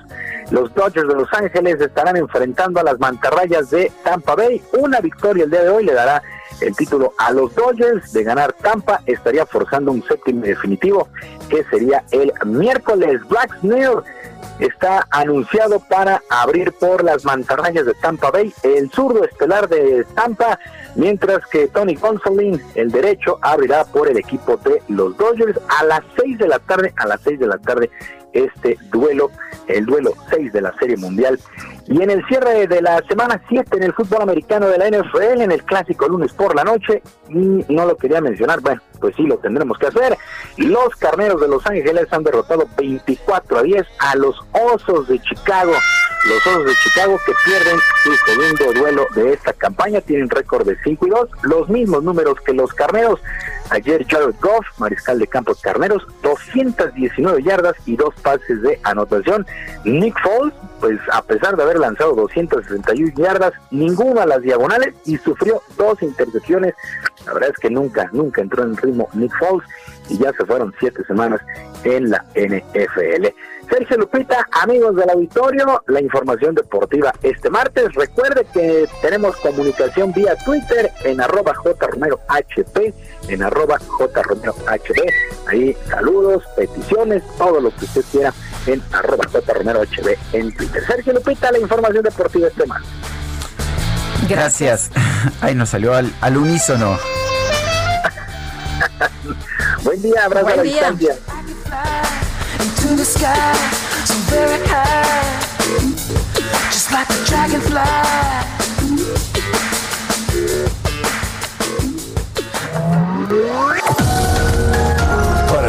Juárez, tu opinión es importante. Escríbele a Twitter en arroba Lupita Juárez H.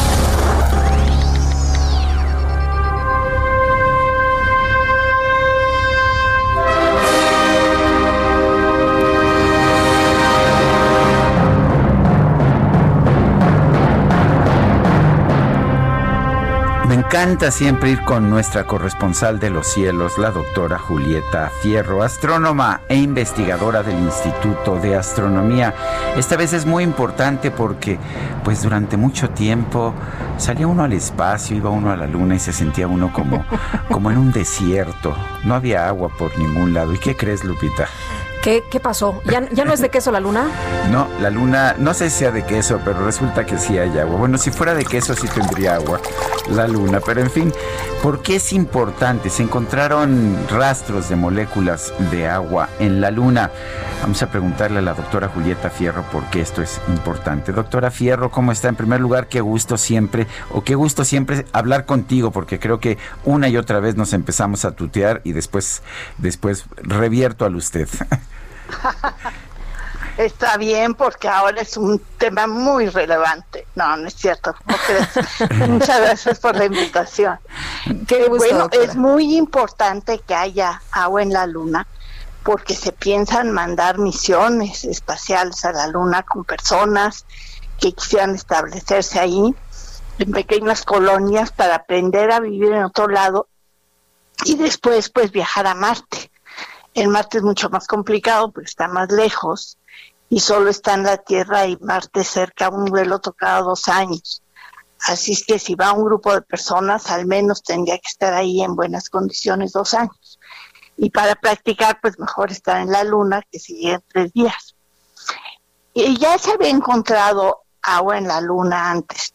Hay cometas, núcleos de cometas que son ricos en agua, en amoníaco, metano, que se habían enterrado en los cráteres de ambos polos lunares donde nunca llega la luz del sol y estaba esa agua ahí.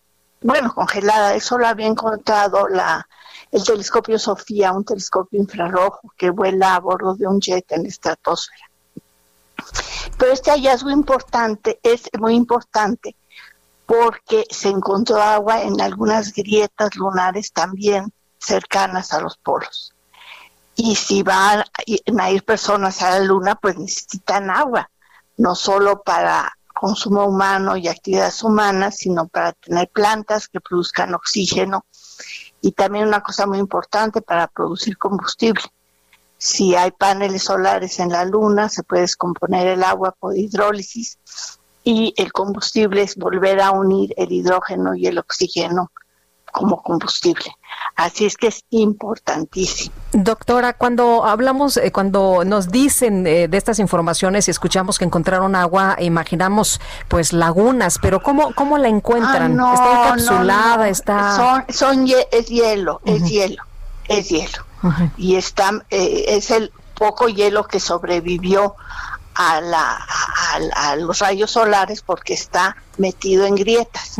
Pero Mira, no se puede llevar agua de la luna en abundancia a la Tierra por el costo.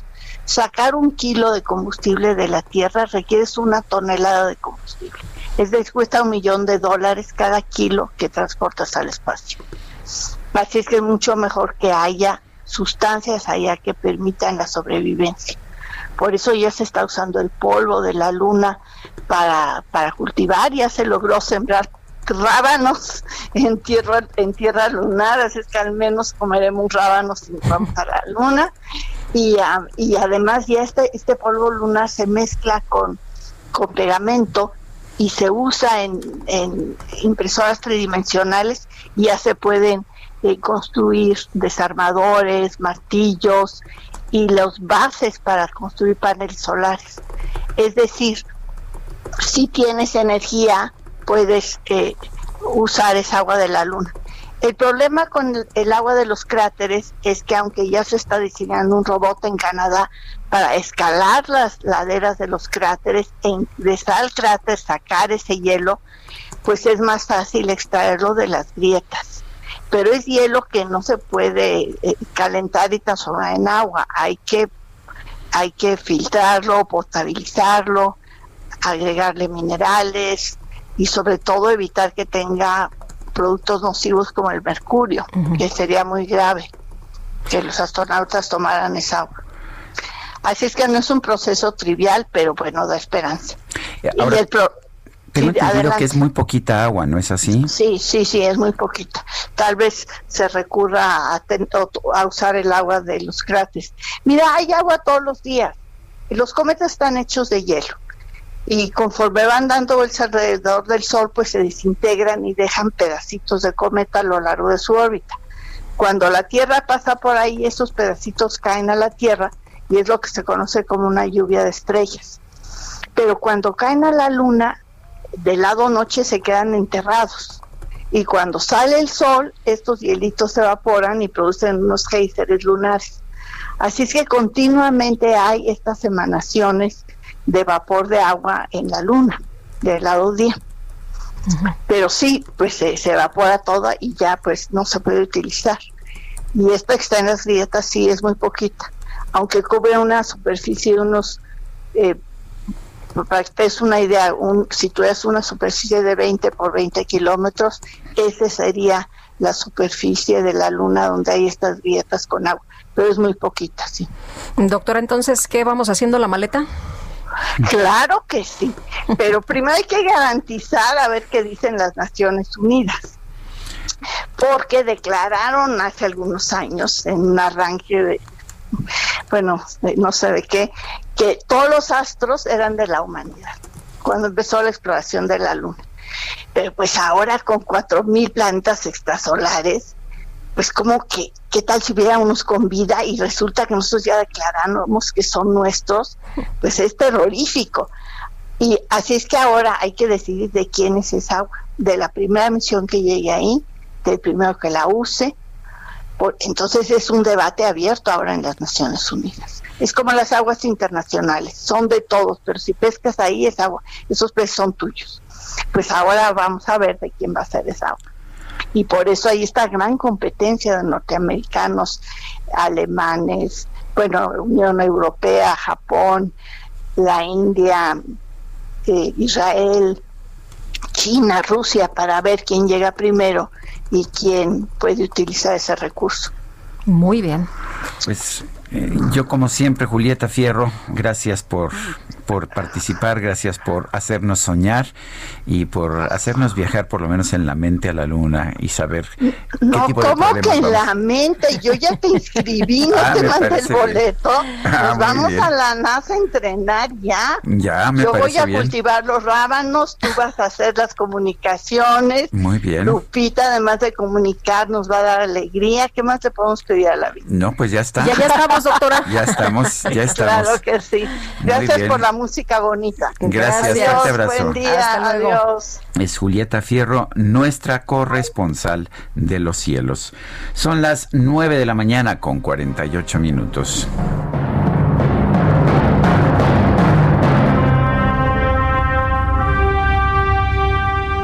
Atún Dolores.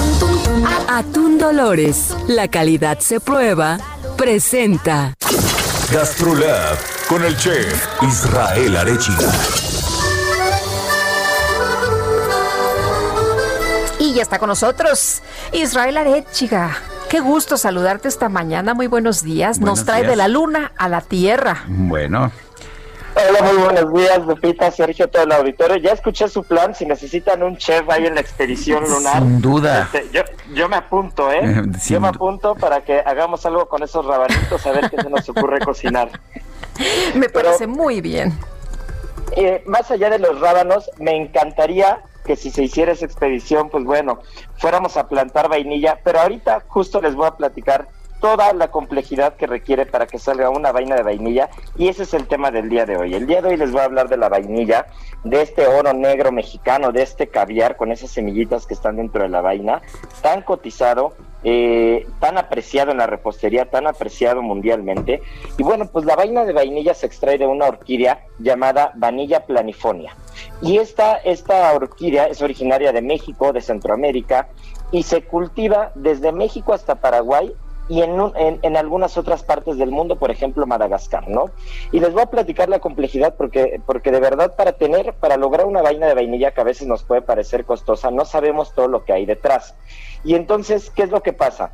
Que la flor de vainilla solamente puede darse en, un en una temporada de seis meses en todo el año. Y una vez que sale la flor, la flor únicamente dura un día, un día abierto. Es el, es el único tiempo que puede durar la, orquídea abierta. Si en ese día no se poliniza, entonces no va a haber fruto. Pero dado el caso que se llega a polinizar, el fruto, al igual que el ser humano, va a tardar nueve meses en madurar, en crecer, y entonces después de esos nueve meses se tiene que recoger en el momento justo. Si se recoge antes es muy pequeña la vaina, y si se recoge después, entonces ya se abre esta vaina y se echa a perder. Entonces, una vez que logramos todo ese proceso, hay que dejarla secar al sol.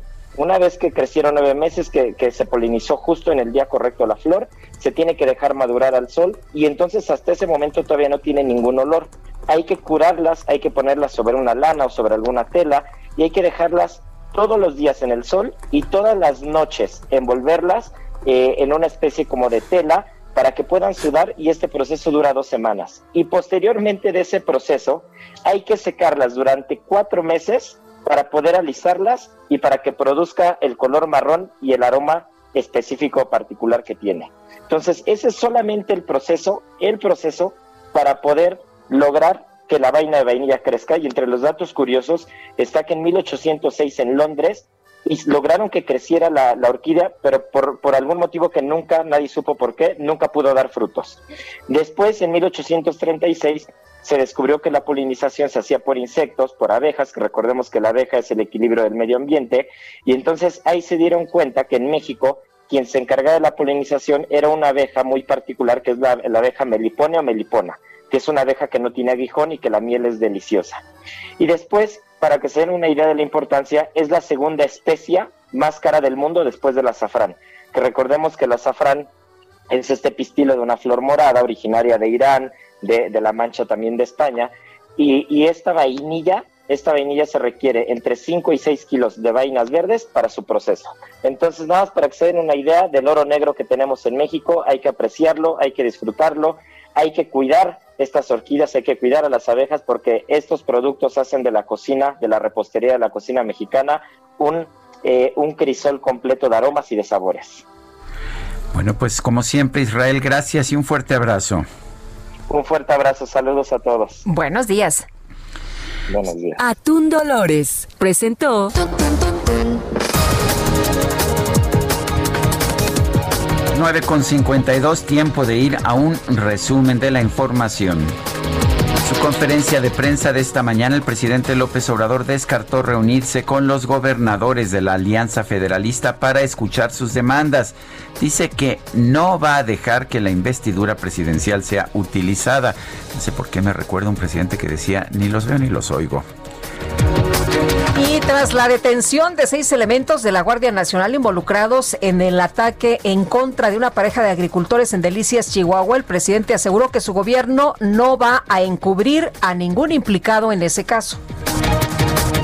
En Bangladesh, cerca de 10.000 personas realizaron una protesta en contra del presidente de Francia, Emmanuel Macron, por su defensa a la libertad de expresión ante la publicación de caricaturas del pro- profeta Mahoma. Y la FIFA informó que el presidente del organismo, Gianni Infantino, dio positivo a la prueba de COVID-19, por lo que ya se encuentra en aislamiento. Eran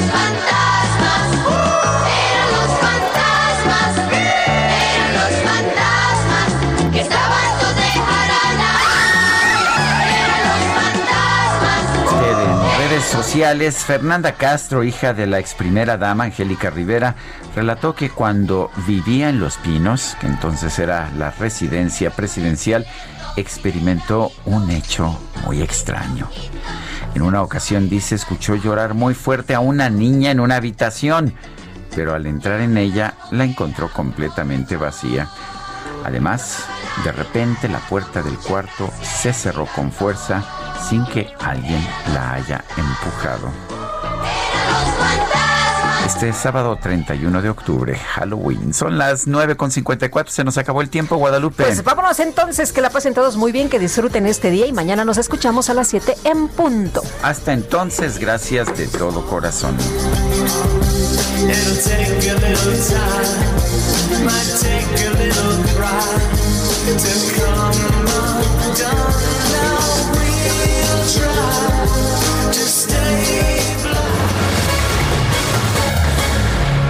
Heraldo Media Group presentó Sergio Sarmiento y Lupita Juárez por El Heraldo Radio.